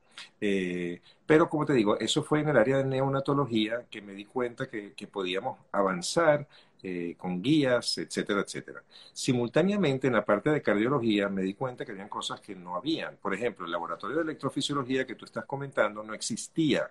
Existían algunos electrofisiólogos tratando de hacer procedimientos había un muy buen electrofisiólogo en, en, aquel momento en Valencia, en el estado Carabobo, había otro excelente que estaba en Mérida, eh, y había uno que estaba tratando de comenzar en Barquisimeto. Pero en Caracas no teníamos mucho, teníamos dos personas brillantes también, que era el doctor Moisés Pulido y Eleodoro Rodríguez, y entonces venía yo también y dije, bueno, mira, este es el momento de nosotros hacer algo, ¿no? Y de tratar de generar un laboratorio. Voy a tratar de explicar qué significa eso era curar arritmias, porque todas las arritmias se les daban pastillas, se daban tabletas, etcétera. Aquí estábamos hablando de que no tienes necesidad de hacer absolutamente más nada. Te vas a hacer un procedimiento, vamos a hacer una quema controlada o localizada de una porción del corazón y se te acaba la arritmia. Muy frecuente en los adultos también cuando hablas de fibrilación auricular, flóter auricular, etcétera, que hay muchas enfermedades así. Por eso es que era tan importante tratar de desarrollar este campo que no se había desarrollado. Entonces logramos montar eh, el primer laboratorio que de hecho fundo en el año 2000, el 14 de febrero, y agarro la fecha también porque era el Día de los Enamorados, para que haya un corazón ahí, y eh, como, como forma simbólica también para mostrar el inicio, eh, tenemos seis pacientes que son pediátricos, era el primer laboratorio de electrofisiología pediátrica que había en Venezuela, porque no había ninguno en Venezuela, y de hecho no lo hay tampoco, porque los que eran eran electrofisiólogos adultos que se, eh, que se metían a la rama pediátrica, pero no había ningún pediatra que lo hiciera de inicio. Y entonces yo tomo seis casos y le pido a un profesor mío, que hoy en día es el director de electrofisiología en el Joe Mayo aquí en Miami, le digo que por favor venga para que me ayude, porque yo quería estar seguro de que no iba a suceder absolutamente nada que pudiera servir de error en lo que íbamos a hacer y hacemos seis casos, que eran seis casos totalmente ad honorem para dar inicio a este laboratorio que abrimos, como te dije, ese día. En ese laboratorio se hacían muchas cosas, ¿no? Se hacían desfibriladores, se implantaban marcapasos, se hacían más cosas, pero por primera vez teníamos un laboratorio que eh, daba terapias curativas para arritmias de forma invasiva. Eh, simultáneamente, también trato de aumentar el número de, tilt o de cama basculantes que en aquel momento no había. Traté de que el hospital comprara. De hecho, una cama basculante no se dio, pero lo traté porque los que hacían en aquel momento cama basculante o tiltes lo hacían utilizando las instalaciones que eran de radiología, pero bueno, uno hace lo que tiene que hacer, uno tiene que hacer el intento y en virtud de que eso nunca se dio, pues yo hice de mí, en mi, en mi consultorio, una cama de tilt y entonces tenía la cama de Tilt en el único lugar privado que había en el país y de hecho aún hoy en día es la única cama de Tilt que hay fuera de las instituciones a nivel privado en cardiología infantil eh, en la ciudad de Miami. Eh, entonces, eh, además de hacer eso, dijimos, bueno, vamos a hacer lo que no había. ¿Qué no había? No había cardiología invasiva pediátrica, porque lo que se hacía en aquel momento era cirugías correctivas, eh, se hacía eco para diagnósticos, pero no se hacían intervenciones para tratar de remediar problemas. Entonces, me di a la tarea de, buscar guías, eh, catéteres, eh, todo lo que fuera necesario para que pudiéramos empezar a hacer procedimientos invasivos. Invasivos me refiero en, niños pequeños, recién nacidos. Y entonces esos procedimientos se dieron y hicimos, en primer lugar, colocamos eh, el primer stent que es una malla metálica que todo el mundo conoce de coronarias, porque son chiquitas. Nosotros colocamos el primer stent que hubo de una coartación de aorta, que es una arteria la más grande que tiene todo el cuerpo, que se dio en el país utilizando una técnica completamente nueva. Después colocamos los primeros dispositivos para cerrar orificios que hay entre las dos aurículas. Eh, de hecho, publicamos uno de esos porque fue ícono en la medicina porque fue en un corazón totalmente al revés, en un niñito que tiene todos los órganos al revés y tenía varios orificios y entonces eh, decidimos colocar simultáneamente dos dispositivos y era la primera vez que se hacía en el mundo y lo publicamos en el año 2002. Eh, simultáneamente también hicimos por primera vez algunos, algunos cierres de vasitos especiales, pero con todo esto lo que te quiero decir es que empezamos a desarrollar un mundo que no existía y era lo que le faltaba al programa de cardiología porque Renata y, que en paz descanse Klaus Meyer, que fue el mejor cirujano que yo he conocido eh, de cardiopatías congénitas y con el que tuve el honor de trabajar, fallecido. Y entonces con él, junto a él, eh, y siempre gracias a él también, eh, con su apoyo, pudimos desarrollar lo que nos faltaba, porque nos faltaba básicamente la parte esta, como te decía, de cardiología invasiva. Eh, pudiendo desarrollar estas cosas, como te comenté, la primera en el mundo, la otra cosa que es el primer stent en el país, utilizando este stent éramos parte de un consorcio a nivel mundial ya ha probado todo esto en Estados Unidos. Fuimos los primeros que hicimos cierres de forámenes ovales, que eran estas personas que tenían accidentes cerebrovasculares adultos. Eh, empezamos a hacer eh, dilataciones de válvulas pulmonares en recién nacidos, cosa que antes no hacíamos. Y gracias a todo esto, obviamente, eh, sirvió para que cuando yo hago después, muchos años después, mi petición a la residencia, porque yo no, yo no tuve visa, como tú bien dijiste, yo hice una petición directa a la residencia a través de una cosa que se llama EB1A, que es utilizando habilidades excepcionales. Entonces, Estrella es, como tú lo dijiste, un ingeniero civil donde todas las cosas están perfectamente ordenadas y a la mano. Cuando el abogado nos dijo de estas cosas, que con tener nueve de estas trece podemos hacer un caso, y Estrella le dijo, tenemos todas, y él no le creía, entonces ella se los trajo todas. Eh, entonces, al día siguiente. Al día siguiente. Y él estaba sorprendido. Entonces después él dijo, bueno, si ustedes me sorprenden así, este, el abogado eh, George Bratter en aquel momento, y entonces él me dijo, bueno, ustedes me sorprendieron así, ahora déjame sorprenderte yo a ti. Entonces, en tres meses tú tienes tu residencia. Entonces yo me empecé a reír, pues yo nunca había escuchado algo así, y efectivamente, en tres meses éramos residentes, Estrella y yo. Estados Unidos gana una persona como tú, eh, brillante en su carrera y además entregado a lo que hace y a su paciente. Eh, sin embargo, Venezuela tiene una pérdida importante, como bien lo dijo eh, su presidente en una entrevista que tú me hiciste recordar y ver de nuestro querido César Miguel Rondón, quien dice que una de las grandes pérdidas que tiene Venezuela es precisamente este esta fuga de capital humano que existe.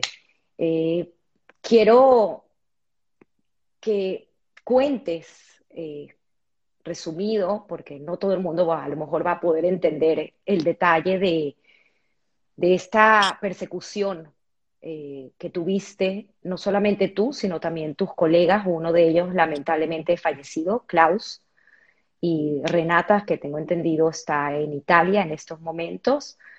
Eh, sin embargo, fue una gran pérdida porque, pues obviamente, lo único que ustedes estaban haciendo era crecer país desde lo que mejor sabían hacer, que era conocimiento con la medicina.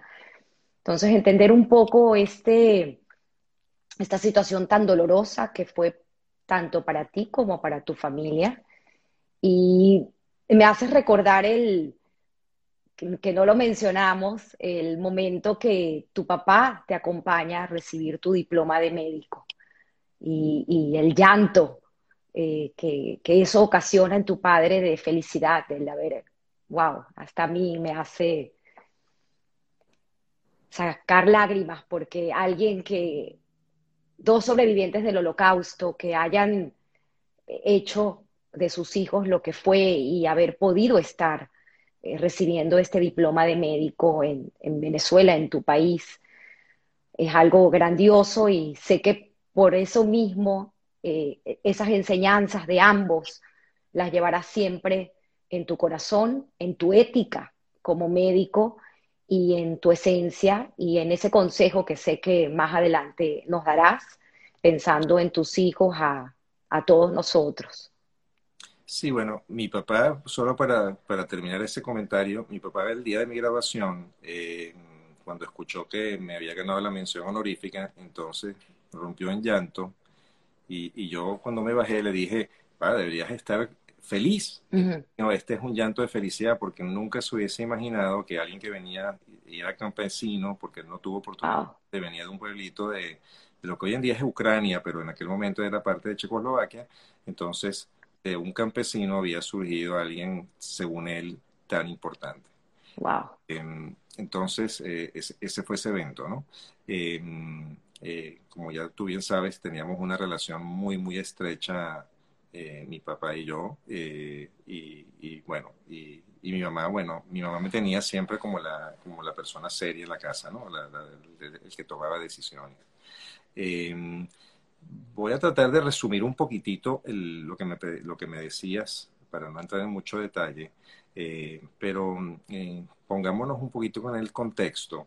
En el año más o menos 98-99, hay un niñito que le pica un alacrán y entonces básicamente, eh, para hacer la historia muy rápida, eh, el niñito se deteriora y termina en el hospital de niños donde fundamentalmente eh, llegó muy tarde para ofrecerse el suero antiveneno o anti-escorpión y hace un síndrome por escorpionismo que fundamentalmente destruye de manera irreversible el pulmón. Entonces él está en ventilador, está con múltiples tubos de tórax y desahuciado.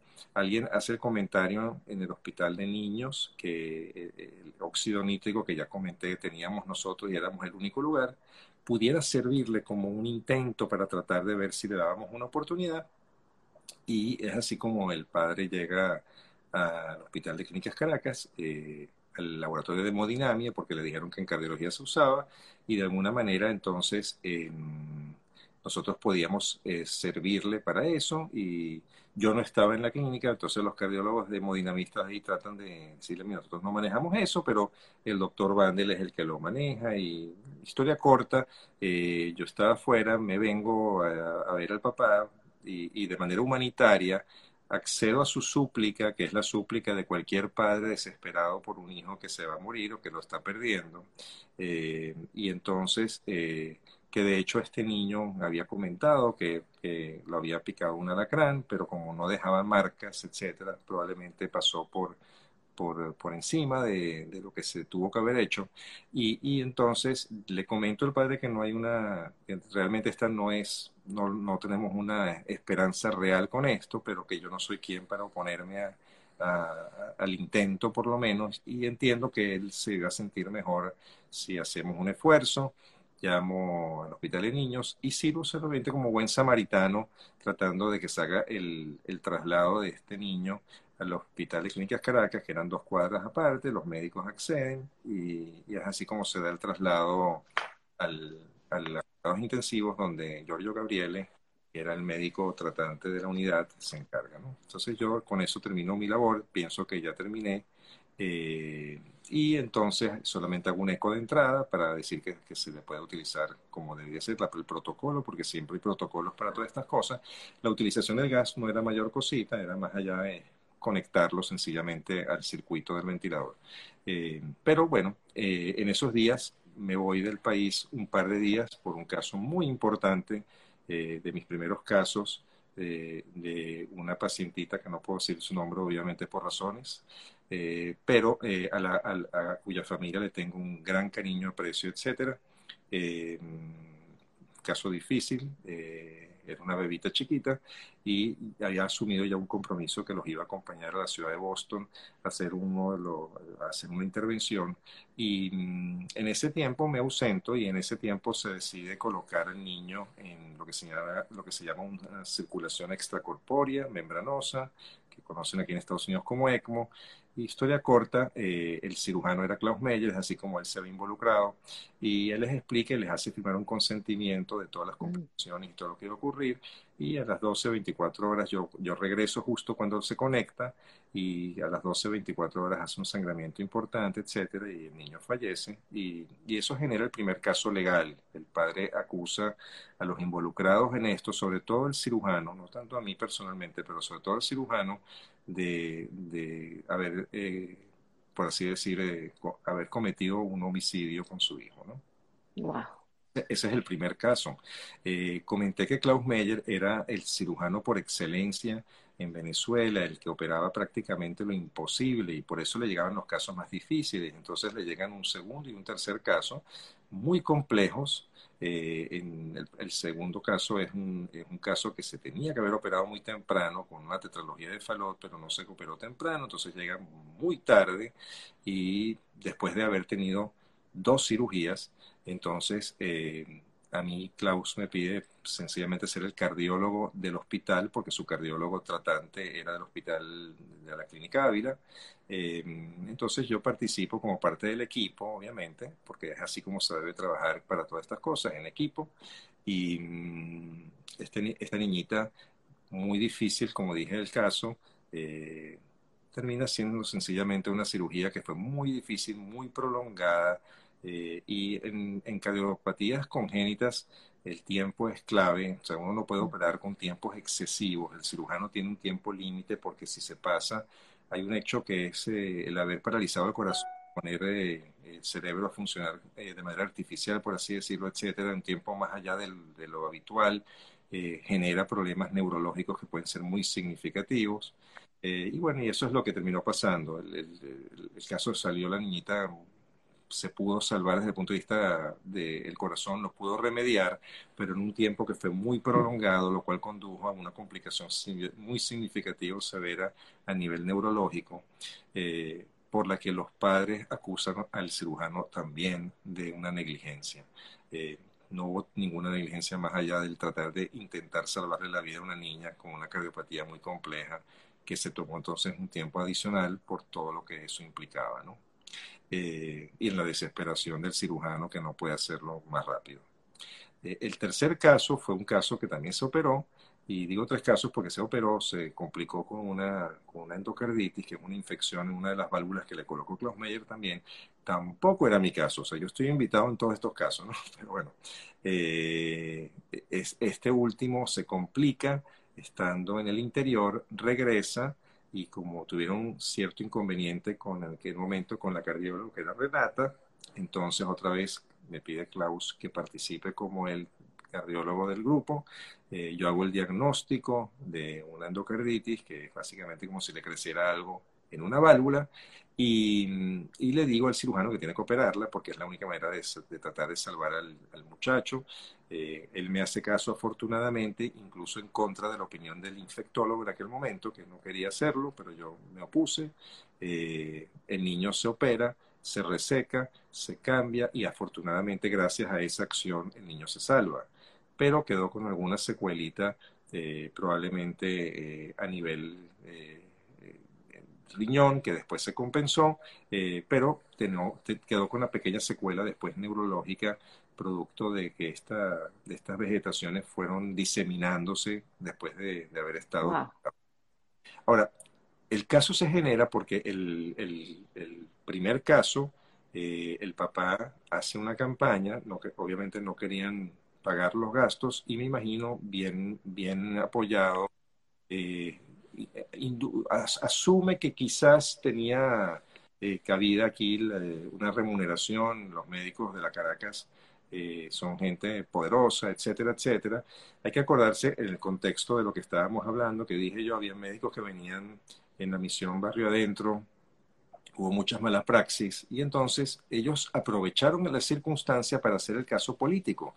eh, aunado a que el papá de la segunda niñita era un abogado, y entonces él quiso de alguna manera sí hacerlo todo político, politizado, porque sabía que era la manera de ganar el caso, ¿no? Y entonces eh, se utilizó eso y se aprovechó el momentum y, y, se politizó todo. Entonces se hizo como que de la misma manera que había médicos como la praxis en eh, Barrio Adentro, también lo habían en la Caracas. Y no solo eso, sino que en la Caracas donde eran en los mejores lugares del mundo, incluyendo Estados Unidos, etcétera, etcétera. En el caso particular nuestro, eh, en el mío muy particular, de hecho se dieron a la tarea de hacer publicaciones donde decían que si yo aún guardaba eh, el rencor en mis genes de lo que le habían hecho los nazis antepasados y, cosas antisemitas que eran de una envergadura que jamás habíamos vivido nosotros en, en, Venezuela. Eh, y tenemos que entender que nosotros somos tan o más venezolanos que cualquier otro. Y así es como nos debemos sentir. Entonces era algo totalmente novedoso. Yo no, cabía en, el cerebro de absolutamente nadie. Y por, y por otro lado, como médico nunca se había dado algo así. Entonces era así como una primera vez que estábamos viendo cosas que eran indescriptibles. Y digo esto porque tuvimos varias veces que acudir al Tribunal de Justicia, eh, ver hordas de gente con megáfonos, eh, decir barbaridades de nosotros. Eh, en la clínica Caracas también sufrimos persecuciones. teníamos regímenes de presentación diarios, mensuales. Era, era, era, era muy difícil, momentos muy difíciles y, y, ataques que, no, que no, no se justificaban, sobre todo porque no hubo en ningún momento ningún tipo de mala praxis. Lo que hubo fue la intención de ayudar eh, pero, pero bueno, eh, se tuvo que pagar eso eh, como un precio a, tratar de hacer cosas y a tratar de pensar que uno puede en, el país de uno hacer cosas que son bonitas y ayudar a gente. Evidentemente, evidentemente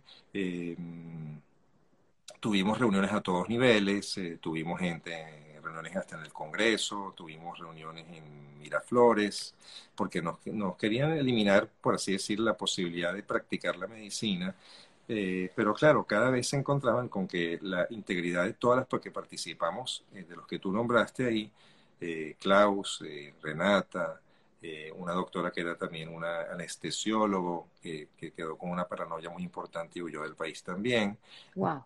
Entonces, lo que sí se logró es que, es que, es que se destruyera eh, el, el, gran programa que teníamos en el Hospital de Clínica Caracas. Vale la pena decir, no lo hemos comentado, que nosotros teníamos un programa social dentro de la Clínica Caracas que se llamaba Fundación Cardioamigos, en donde cada uno de los médicos participábamos ad honorem en la tarea de curar niños con cardiopatías congénitas porque no sabemos el detalle, pero la mayoría de las cardiopatías congénitas, por así decir, eh, eh, y caen o recaen en una cantidad de gente que no puede sufragar el costo. Y es el problema que aún existe en Venezuela. ¿no? Entonces, eh, nosotros trabajábamos, yo era el cardiólogo invasivo en la Fundación Cardioamigos, donde hacía todos estos procedimientos que ya mencioné anteriormente, totalmente ad honorem, como parte de nuestra retribución social al país, y así lo entendíamos. ¿no? Entonces, era difícil entender que estábamos viviendo esta realidad eh, de persecución a pesar de lo que, lo que estábamos tratando de hacer. Klaus Meyer, como bien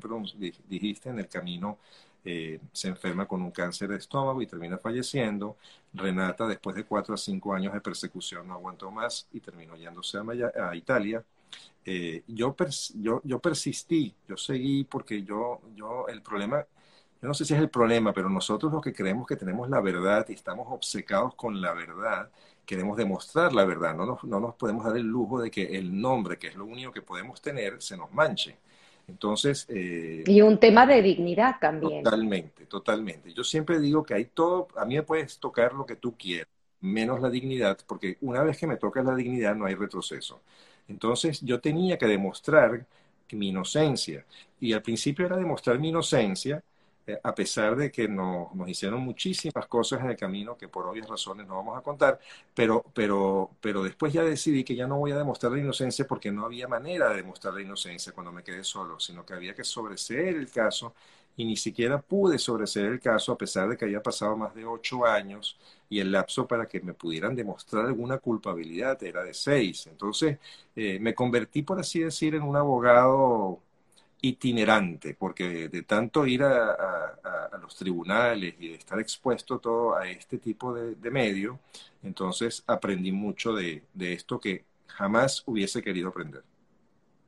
Wow, es, es impresionante la historia, además que puedo agregar que, si me lo permites, estuviste en la lista roja de Interpol, caso que ganaste, y quiero que cuentes porque también me parece algo increíble cuando al final tu dignidad queda reconocida y tu integridad como médico en el momento que pides la ciudadanía en este país. Quiero que cuentes esa historia porque al final queda demostrado, nuevamente lo repito, eh, la gran pérdida que está teniendo, porque sigue teniendo Venezuela con esta fuga de gente tan tan honesta, tan trabajadora, que inclusive se formó afuera para regresarle a nuestro país con tecnología y con conocimiento eh, sus habilidades para salvar vidas y, y, su vocación de servicio como la tuviste tú. Y vuelvo y repito, sueño que fue truncado, porque hoy en día estás aquí, Estados Unidos ganó un profesional que pueda en estos momentos pues trabajar en este país de sueño y de libertad, y Venezuela pues perdió un gran profesional. Sí, bueno, no, sé, no sé, puedo decir o comenzar diciendo que, en el momento en que, en que sucede todo lo que sucedió, em, yo ya tenía la residencia, em, como ya bien dijimos, y entonces em, estando con mi residencia, tuve muchos años sin poder salir porque estuve en Interpol, por lo menos pensé que estaba en Interpol. Y estaba en Interpol también de una manera muy, muy, muy extraña, ¿no? Porque, porque ya te comenté que incluso estando yo en Miami, eh, mucha gente no sabe, pero yo viajé a Venezuela a tribunales porque estaba tan obsesionado con, con, con demostrar mi verdad que incluso en contra de la opinión de mi esposa, eh, decidí, decidí hacer esos viajes. Y lo hice en un par de oportunidades hasta que al final me di por vencido, me di, me, di cuenta que era imposible dadas las circunstancias. Em, es así como que, que, en uno de mis pacientes me, me, lleva a conocer a la que fue mi abogado eh, en el caso, que, cuya sede está en Washington, y ella, que es de origen chileno, mm, me entrevisto con ella y ella me dice que va a ser un honor para ella eh, servirme de abogado porque ella entiende que esto es, un caso insigne o ícono en lo que estamos haciendo. Y entonces eh, teníamos que demostrar obviamente en una manera al comité de policía con Interpol que queda en Francia que, mm, que yo no... Que, que, eh, que el caso estaba totalmente sesgado en lo político, en lo antisemita, etcétera, ¿no? Entonces eh, era un caso que era inapelable porque es un comité político y entonces es en la policía. Eh, nos tomó un año y medio. Yo acepté eh, el reto porque pensé que no había nada que perder, además que tenía todas las de ganar, porque la verdad, al final del cuento, la verdad tiene que de alguna manera salir. el caso se dio y salí totalmente de ese problema de la lista roja de Interpol.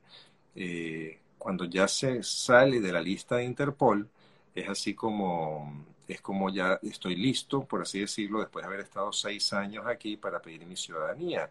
Eh, pero cuando tú sabes que cuando tú pides la ciudadanía, de alguna manera tú tienes que decir siempre la verdad y se te pregunta si alguna vez estuviste acusado de algo, inclusive de homicidio.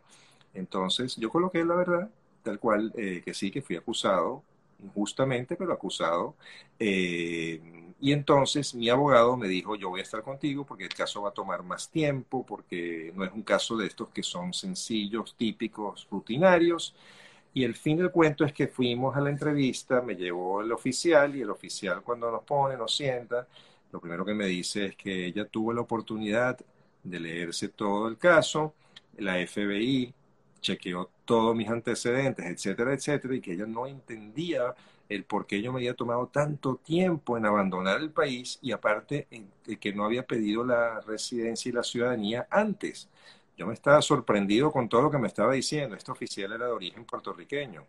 Eh, es más, donde yo había puesto que estaba acusado de homicidio culposo, ella me hizo firmar delante de ella que yo no tenía nada que de estar acusado de absolutamente nada, tachó lo que había escrito, puso lo que, que, yo no tengo ningún tipo de acusación encima y no conforme con eso, me, dio un abrazo y me dijo bienvenido a los Estados Unidos y yo me quedé, te puedes imaginar, impactado, o sea, qué oficial te va a estar así abrazando, etcétera. Entonces me dijo bienvenido, doctor Vander, etcétera, etcétera.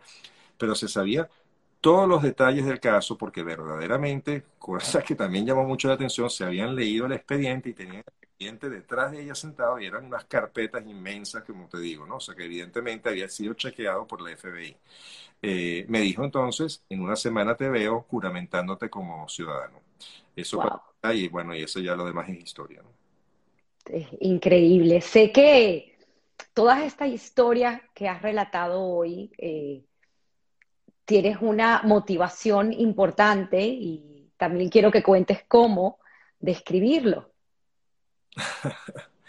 bueno, eh, yo, yo, creo, yo creo que, que de todo, como te dije al principio o durante la conversación, de todo se aprende en la vida. Yo, yo, no creo, yo no creo en la suerte, creo que también lo conversamos. Y te, te, estabas adelantando a la pregunta. Pero bueno, te dejo para que la pregunte. Entonces, yo creo que uno tiene que esforzarse en la vida, ¿no? Obviamente. Entonces, yo, yo quería, eh, como te dije, el nombre el nombre de uno es lo más importante que tiene de uno como carta de presentación. Eh, de hecho, es una de las grandes expresiones que nosotros decimos también en la liturgia. O sea, es nada mejor que tu nombre. Es mejor un buen nombre que otra cosa. Entonces, yo creo que es muy importante y, yo creo que uno siempre tiene que enfrentar retos. Eh, a mí no me ha gustado nunca la cosa sencilla siempre le enseño a mis hijos que, que tienen que enfrentar retos. Temores vamos a tener todos, porque, porque temores siempre lo van a ver, sobre todo a lo desconocido. Pero ahí es donde, donde uno tiene que levantarse y ser valiente. Creo que cada una de las historias, cuando yo escucho tus historias, que son tan increíbles de tantas personas, todos coinciden en que han tenido que tomar decisiones en algún momento en su vida y, y han sido retos, momentos difíciles, opciones a veces muy difíciles, pero cada quien asume un papel y asume su reto.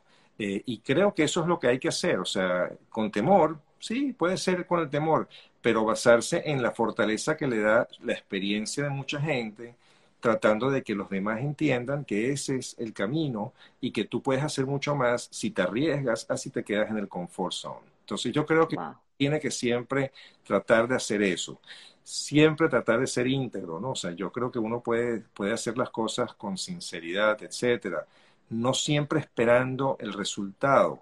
El esfuerzo no necesariamente se va a traducir en el resultado, pero sin el esfuerzo no hay resultados. Entonces yo creo que uno tiene que, que, que, de alguna manera entender eso y es lo que uno quiere que sus hijos hagan, ayudarlos a que sean felices, con valores. Muy importante en estos momentos. ¿no? Qué, bonito todo lo que dices. Sé que eres un, además, un gran estudioso, un ávido lector, eh, y estás estudiando ahorita un poco lo que es el Talmud. Tienes unas eh, enseñanzas ¿no? espirituales que agregan valor a, tu vida, a lo que haces como médico, a tu entrega. Además, eh, me, llama muchísimo la atención toda tu investigación y querer saber siempre más. Sé que hace poco leíste un libro que me llama muchísimo la atención y si quieres lo puedes recomendar, que habla sobre los primer, primer ministros de, Israel y que un poco el contexto a nivel mundial y, creo que muy bien lo que dices es siempre poner en contexto bajo qué situaciones suceden las cosas y además eh, el hecho de, de que tú siempre buscaste la manera de resolver conflictos y de resolver situaciones eh, con tu carrera. Eh, eh, me comentaba fuera de cámara lo difícil que es ser cardiólogo por las decisiones tan importantes en pocos momentos y en un espacio tan corto que tienes, porque no hay cabida al error. De hecho, hablábamos un poco la, la parte de lo que es el simulador de vuelo y este programa que está aplicado hoy en día. Estaba leyendo un poco acerca de eso, eh, que están haciendo un software para médicos cirujanos que se asemeja un poco a este simulador de vuelo, eh, porque no hay cabida al error, por eso es que es tan interesante hablar del tema de la ética.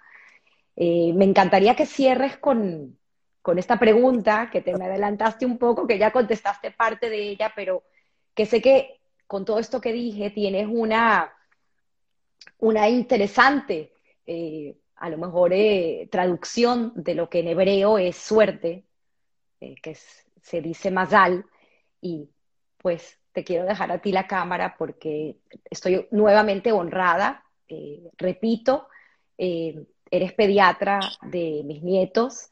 Sé que muchas de las personas que te están escuchando tal vez no, no conocían tu historia y al verte en el consultorio y ver, conocer un poco más de quién eres y de dónde vienes y de tus principios y tus valores, pues nos hace respetarte todavía más. Sé que tu carrera no termina eh, en hoy, sigues queriendo dar como lo hiciste en Venezuela, dar en este país. Eres además profesor, cosa que Estrella no la tiene muy contenta, porque tu tiempo pues es eh, un corre-corre en, el día, 10 eh, de la noche y todavía sigues trabajando. Sin embargo, sé que eres un padre muy entregado a tus hijos, un gran esposo, así que eh, voy a, despedirme para dejarte la tribuna en que contestes la pregunta y luego pues quiero leer algunos de los comentarios de, nuestra gente, pero nuevamente agradecida, para mí fue un honor mm. y, un placer eh, el haberte tenido hoy en Historias que Contar. El honor ha sido mío, de hecho. ¿eh? mira, antes de, antes de decir eso que quieres que diga, sobre la palabra mazal que, que conversé, ¿no? Eh, te hice el comentario que yo guardo muy, muy dentro de mí porque son como momentos, ¿no? Entonces, eh, un momento muy importante de, de en, mi carrera como médico fue el momento en que hice la primera valvuloplastia que te dije pulmonar. Entonces, eh, quiero aprovecharlo porque estamos en cámara, ¿no? Entonces, me voy a, voy a mostrar, yo tengo una cadenita, ¿no? Las cadenas. No se ven, pero, pero pero, pero tengo dos cositas delante mía.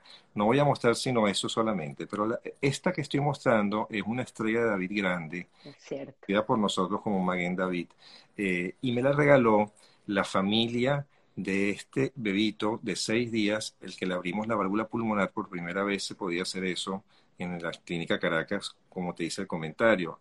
La guardo desde entonces. Este ya es un muchacho de 20 años, ¿no? Eh, la, la, segunda es un dije que lo comento porque tiene la imagen de mi papá mm. y que fue eh, realizado en, de una manera secreta, porque eso fue en, en, confabulación, por así decirlo, porque Estrella participó a escondidas para que yo no me enterara, con uno de los padres de un niñito prematurito eh, que tuvo dos prematuros, el primero falleció y yo estuve muy involucrado a ellos y el segundo yo pude sacar adelante, hoy en día es un, gran chamo, como decimos nosotros, ¿no? Entonces, pero lo que quiero decir con esto es que así es como yo veo lo que hago, ¿no? Lo hago, lo hago porque lo hago, porque así lo siento. Wow. Eh, y ahora sí voy a, contestar. La palabra mazal te hice el comentario, eh, son tres letras del hebreo, ¿no? Es como un acrónimo, ¿no? Y entonces, en el hebreo, la M o la Mem significa Makom, que significa lugar. Eh, la Zain significa el tiempo. Y la Lamet significa la Azot, hacer. Entonces, la traducción, podríamos decir que el Mazal, es decir, la suerte, es estar en el momento adecuado y en el tiempo adecuado. Eh, yo a veces cambio la lame, porque leí en un lado también, y le pongo la de limudim, que es aprender o pensar o conocimiento. Porque creo que el tener, aplicar el conocimiento en el lugar adecuado, en el momento adecuado, eso es suerte. Ahora, filosofando un poquitito más, puedes decir que si tú logras tener esfuerzo y oportunidad a la vez o simultáneamente, entonces cuando se encuentran es cuando realmente tienes éxito. Wow. y por último, puedo decir también cosas así, que, que, la suerte, la misma palabra suerte, cuando uno trata de, decirlo, es, es, es, que si utilizas cada una de las, de las letritas de la suerte, dice que tú puedes obtener eso, es haciendo tu esfuerzo, tu efectividad para tener el éxito que tú quieres o lo que tú necesitas. O sea, básicamente es ejerciendo tu suerte, ejerciendo tus oportunidades y tus esfuerzos, puedes obtener un éxito. Ahora, el tiempo es oro y no voy a extenderme mucho, pero yo creo mucho en, en, el esfuerzo de la persona, en la preparación de cada uno y que nosotros al prepararnos tenemos que ver las oportunidades como son y si hacemos el uso de esas oportunidades, entonces vamos a tener eso que llamamos suerte. En hebreo la palabra suerte puede ser dicha de dos maneras, ¿no? Puede ser mazal, que es la que tú dijiste, pero también puede ser hatzlaha, eh, que es básicamente éxito, que también puede ser dicho también, porque hatzlaha es suerte, pero también es éxito. Entonces, yo no sé si siempre que uno tenga esfuerzos va a tener éxito, porque la recompensa no siempre está ahí. Lo que sí está es que uno no debe buscar la recompensa en el éxito que los demás van a ver en uno, sino que uno debe buscar la recompensa en el éxito interno que debemos tener nosotros. Y nosotros tenemos que entonces lograr ese éxito con mucho esfuerzo y con preparación. Entonces, ciertamente, hay algo de momentos que no sabemos explicar y decimos quizás hay algo más allá que en el momento, y de hecho lo hay, eh, pero eh, y las palabras se utilizan de manera diferente, pero yo sí creo que nosotros tenemos que de alguna manera abogarnos al esfuerzo, a, la perseverancia, a la valentía, al, al, día a día, al quehacer, al salir adelante a una nueva batalla, etcétera, que yo estoy seguro que Diosito siempre está ahí para que nosotros tengamos éxito. Entonces, pero tienes que hacerlo tú, no lo va a hacer él por ti. O sea, si tú no vas a ir a hacerlo, él no va a hacértelo a ti. O sea, ayúdate que yo te ayudo. Si estás enfermo, busca un médico porque no te vas a curar solito. Yo no te voy a curar solito. Tienes que buscar a alguien para que te cure también a través de mí, pero tienes que hacerlo. Y eso es hishtadlut, que es otra palabrita que también hay ahí. Pero bueno, quiero dar el, mensaje de que, de que en estos tiempos, en nuestras nuevas generaciones, etcétera, es que con esfuerzo, con, con, con, con con persistencia, con estudio, se puede llegar y, vean los fracasos como nuevas oportunidades, no lo vean como un fracaso. Wow, Billy. Sin palabras, eh, pude leer en los comentarios que alguien sintió en cierto momento que estaba en una charla motivacional.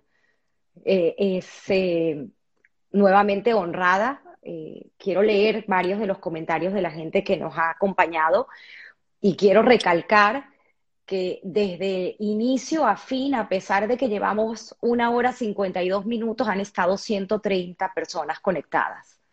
Así que agradezco infinitamente, creo que ha sido una oportunidad de escucharte y de aprender humildemente de, este ser humano que eres. Eh, Sé que Estrella debe estar muy feliz de tenerte como esposo, tus tres hijos muy felices de tenerte como padre y nosotros muy felices de tenerte como pediatra. Voy a leer algunos de los comentarios. Eh, Alejandra Parra, honesto y brillante, qué placer, excelente entrevista.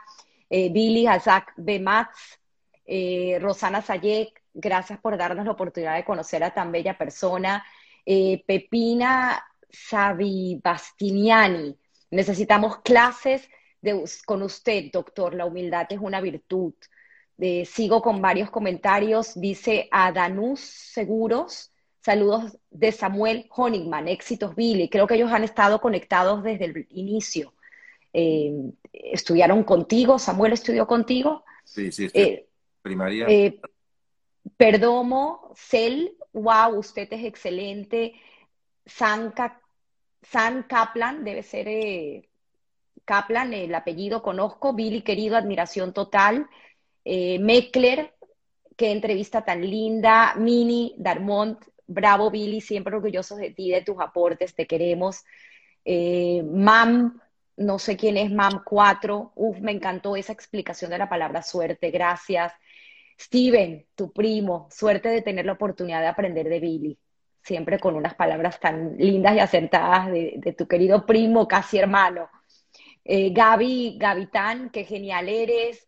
Eh, Anita, eh, foto, ahora con más significado, más alto, es cierto, más alto, es como nosotros deseamos suerte, ¿no? Billy y Tamara por una gran y maravillosa entrevista, la nena Porte, Raquelita Porte, vecina, vecina, gratos recuerdos de ese edificio y también llenos de aprendizaje con gente maravillosa, qué bellas palabras. Eh, más comentarios del doctor Carlitos, el eh, doctor Carlitos, nuestro pediatra, eh, comentaba que hacen un excelente dúo porque eh, él, tú como pediatra y él como obstetra, ¿no? Maravilloso, amigos desde la infancia, vecinos también. Eh, creo que fue eh, su mamá y tu mamá se convirtieron casi en mejores amigas, hablaban el francés entre ellas. Correcto, eran los íntimos amigos en la Venezuela cuando apenas llegaron después de la Segunda Guerra Mundial, ellos de Bélgica y mi mamá de Francia, mi papá del ejército, igual que el papá de Carlitos también. Así que a Carlitos lo conozco desde que nació. Muy lindo y bueno, los invito a ver su historia que contar, también maravillosa que tenemos en este humilde canal. Mm. Dice, siento que, ves, aquí está el mensaje, Pepina eh, Sebastiani, dice, siento que estuve en una clase de motivación y moral. Eh, increíble, increíble. Y bueno, miles de mensajes. Eh, Billy, quiero seguir leyendo, ha sido un honor inmenso trabajar con él. Car Floram, no sé si lo estoy pronunciando bien, Carl, Car, Floram. Hay que ver quién es y a lo mejor puedes anotar el nombre. Eh, sigo leyendo, dice, admirable historia de vida que sigas construyendo. Eh, dice, como tu ex profesor de matemática, avalo tu integridad y capacidad brillante. Un abrazo, Benjamín Schomstein. Qué bonito, gracias. Wow. Qué bonito. Eh, sigue diciendo Meckler, un increíble doctor y una increíble persona. Somos muy afortunados de ser parte de tu gran conocimiento en la medicina. Eh, Adriana Valenzuela, cuánto aprendimos de él. Su sapiencia y su calidad humana es aún más extraordinaria. Eres una persona muy especial para mí y para mi familia. Tu hermana, bravo hermanito, te mando un beso. Eh, miles de comentarios, Billy, de verdad, esto ha sido Karen Flores, ese Karen Floram. Karen Flores, gracias por anotarlo. dice los Vandel, nuestros mejores vecinos, dice Faridi Obaika. Son vecinos, o sea, Karen es la técnico de ecocardiografía en el Hospital de Clínicas Caracas, con quien compartí esos años ahí. Y Faridi era mi vecina cuando yo tenía siete años. ¡Wow! Qué bueno. Qué bonito. Dice, felicitaciones, qué cerebro dejamos ir. Así mismo lo comparto. Hablando de nuestra querida Venezuela, Billy, te queremos un montón. Eh, les recomiendo una excelente entrevista si quieren saber un poco más al detalle de la gran labor que hizo Billy como médico. Eh, la entrevista que hace el querido doctor eh, Sunin, eh, donde pueden también entender un poco, ¿no? En términos un poco más complejos como lo son de la medicina, pero creo que después de esta clase pues podrán entender un poquito la gran labor que hizo Billy. Y me cuesta despedirme, pero nos tenemos que ir, ya tenemos a nuestra audiencia más de dos horas, casi dos horas. Eh, aquí dice eh, Michelle Vandel, orgulloso de ti, te queremos y admiramos mucho, papi. ¿Cómo no iba a poder decir, leer ese gran comentario? Y José Antonio Abellas dice, Billy, eternamente agradecido contigo, le salvaste la vida a mi hijo. Me alegra que tengas esa medalla. La persona que te regaló la medalla. Él dije, correcto. Wow, wow. José Antonio, gracias. Gracias por todo. Y bueno, esta historia que contar estará colgada en, en mi Instagram. La compartiré con el doctor, la pondremos en YouTube, así que sé que podemos agarrar y tomar muchas cosas de tu, uy, gran experiencia y enseñanza de vida. Gracias. gracias a ti otra vez por la oportunidad. Un abrazo. El mejor padre del mundo, dice Jonathan. gracias a todos. Un abrazo.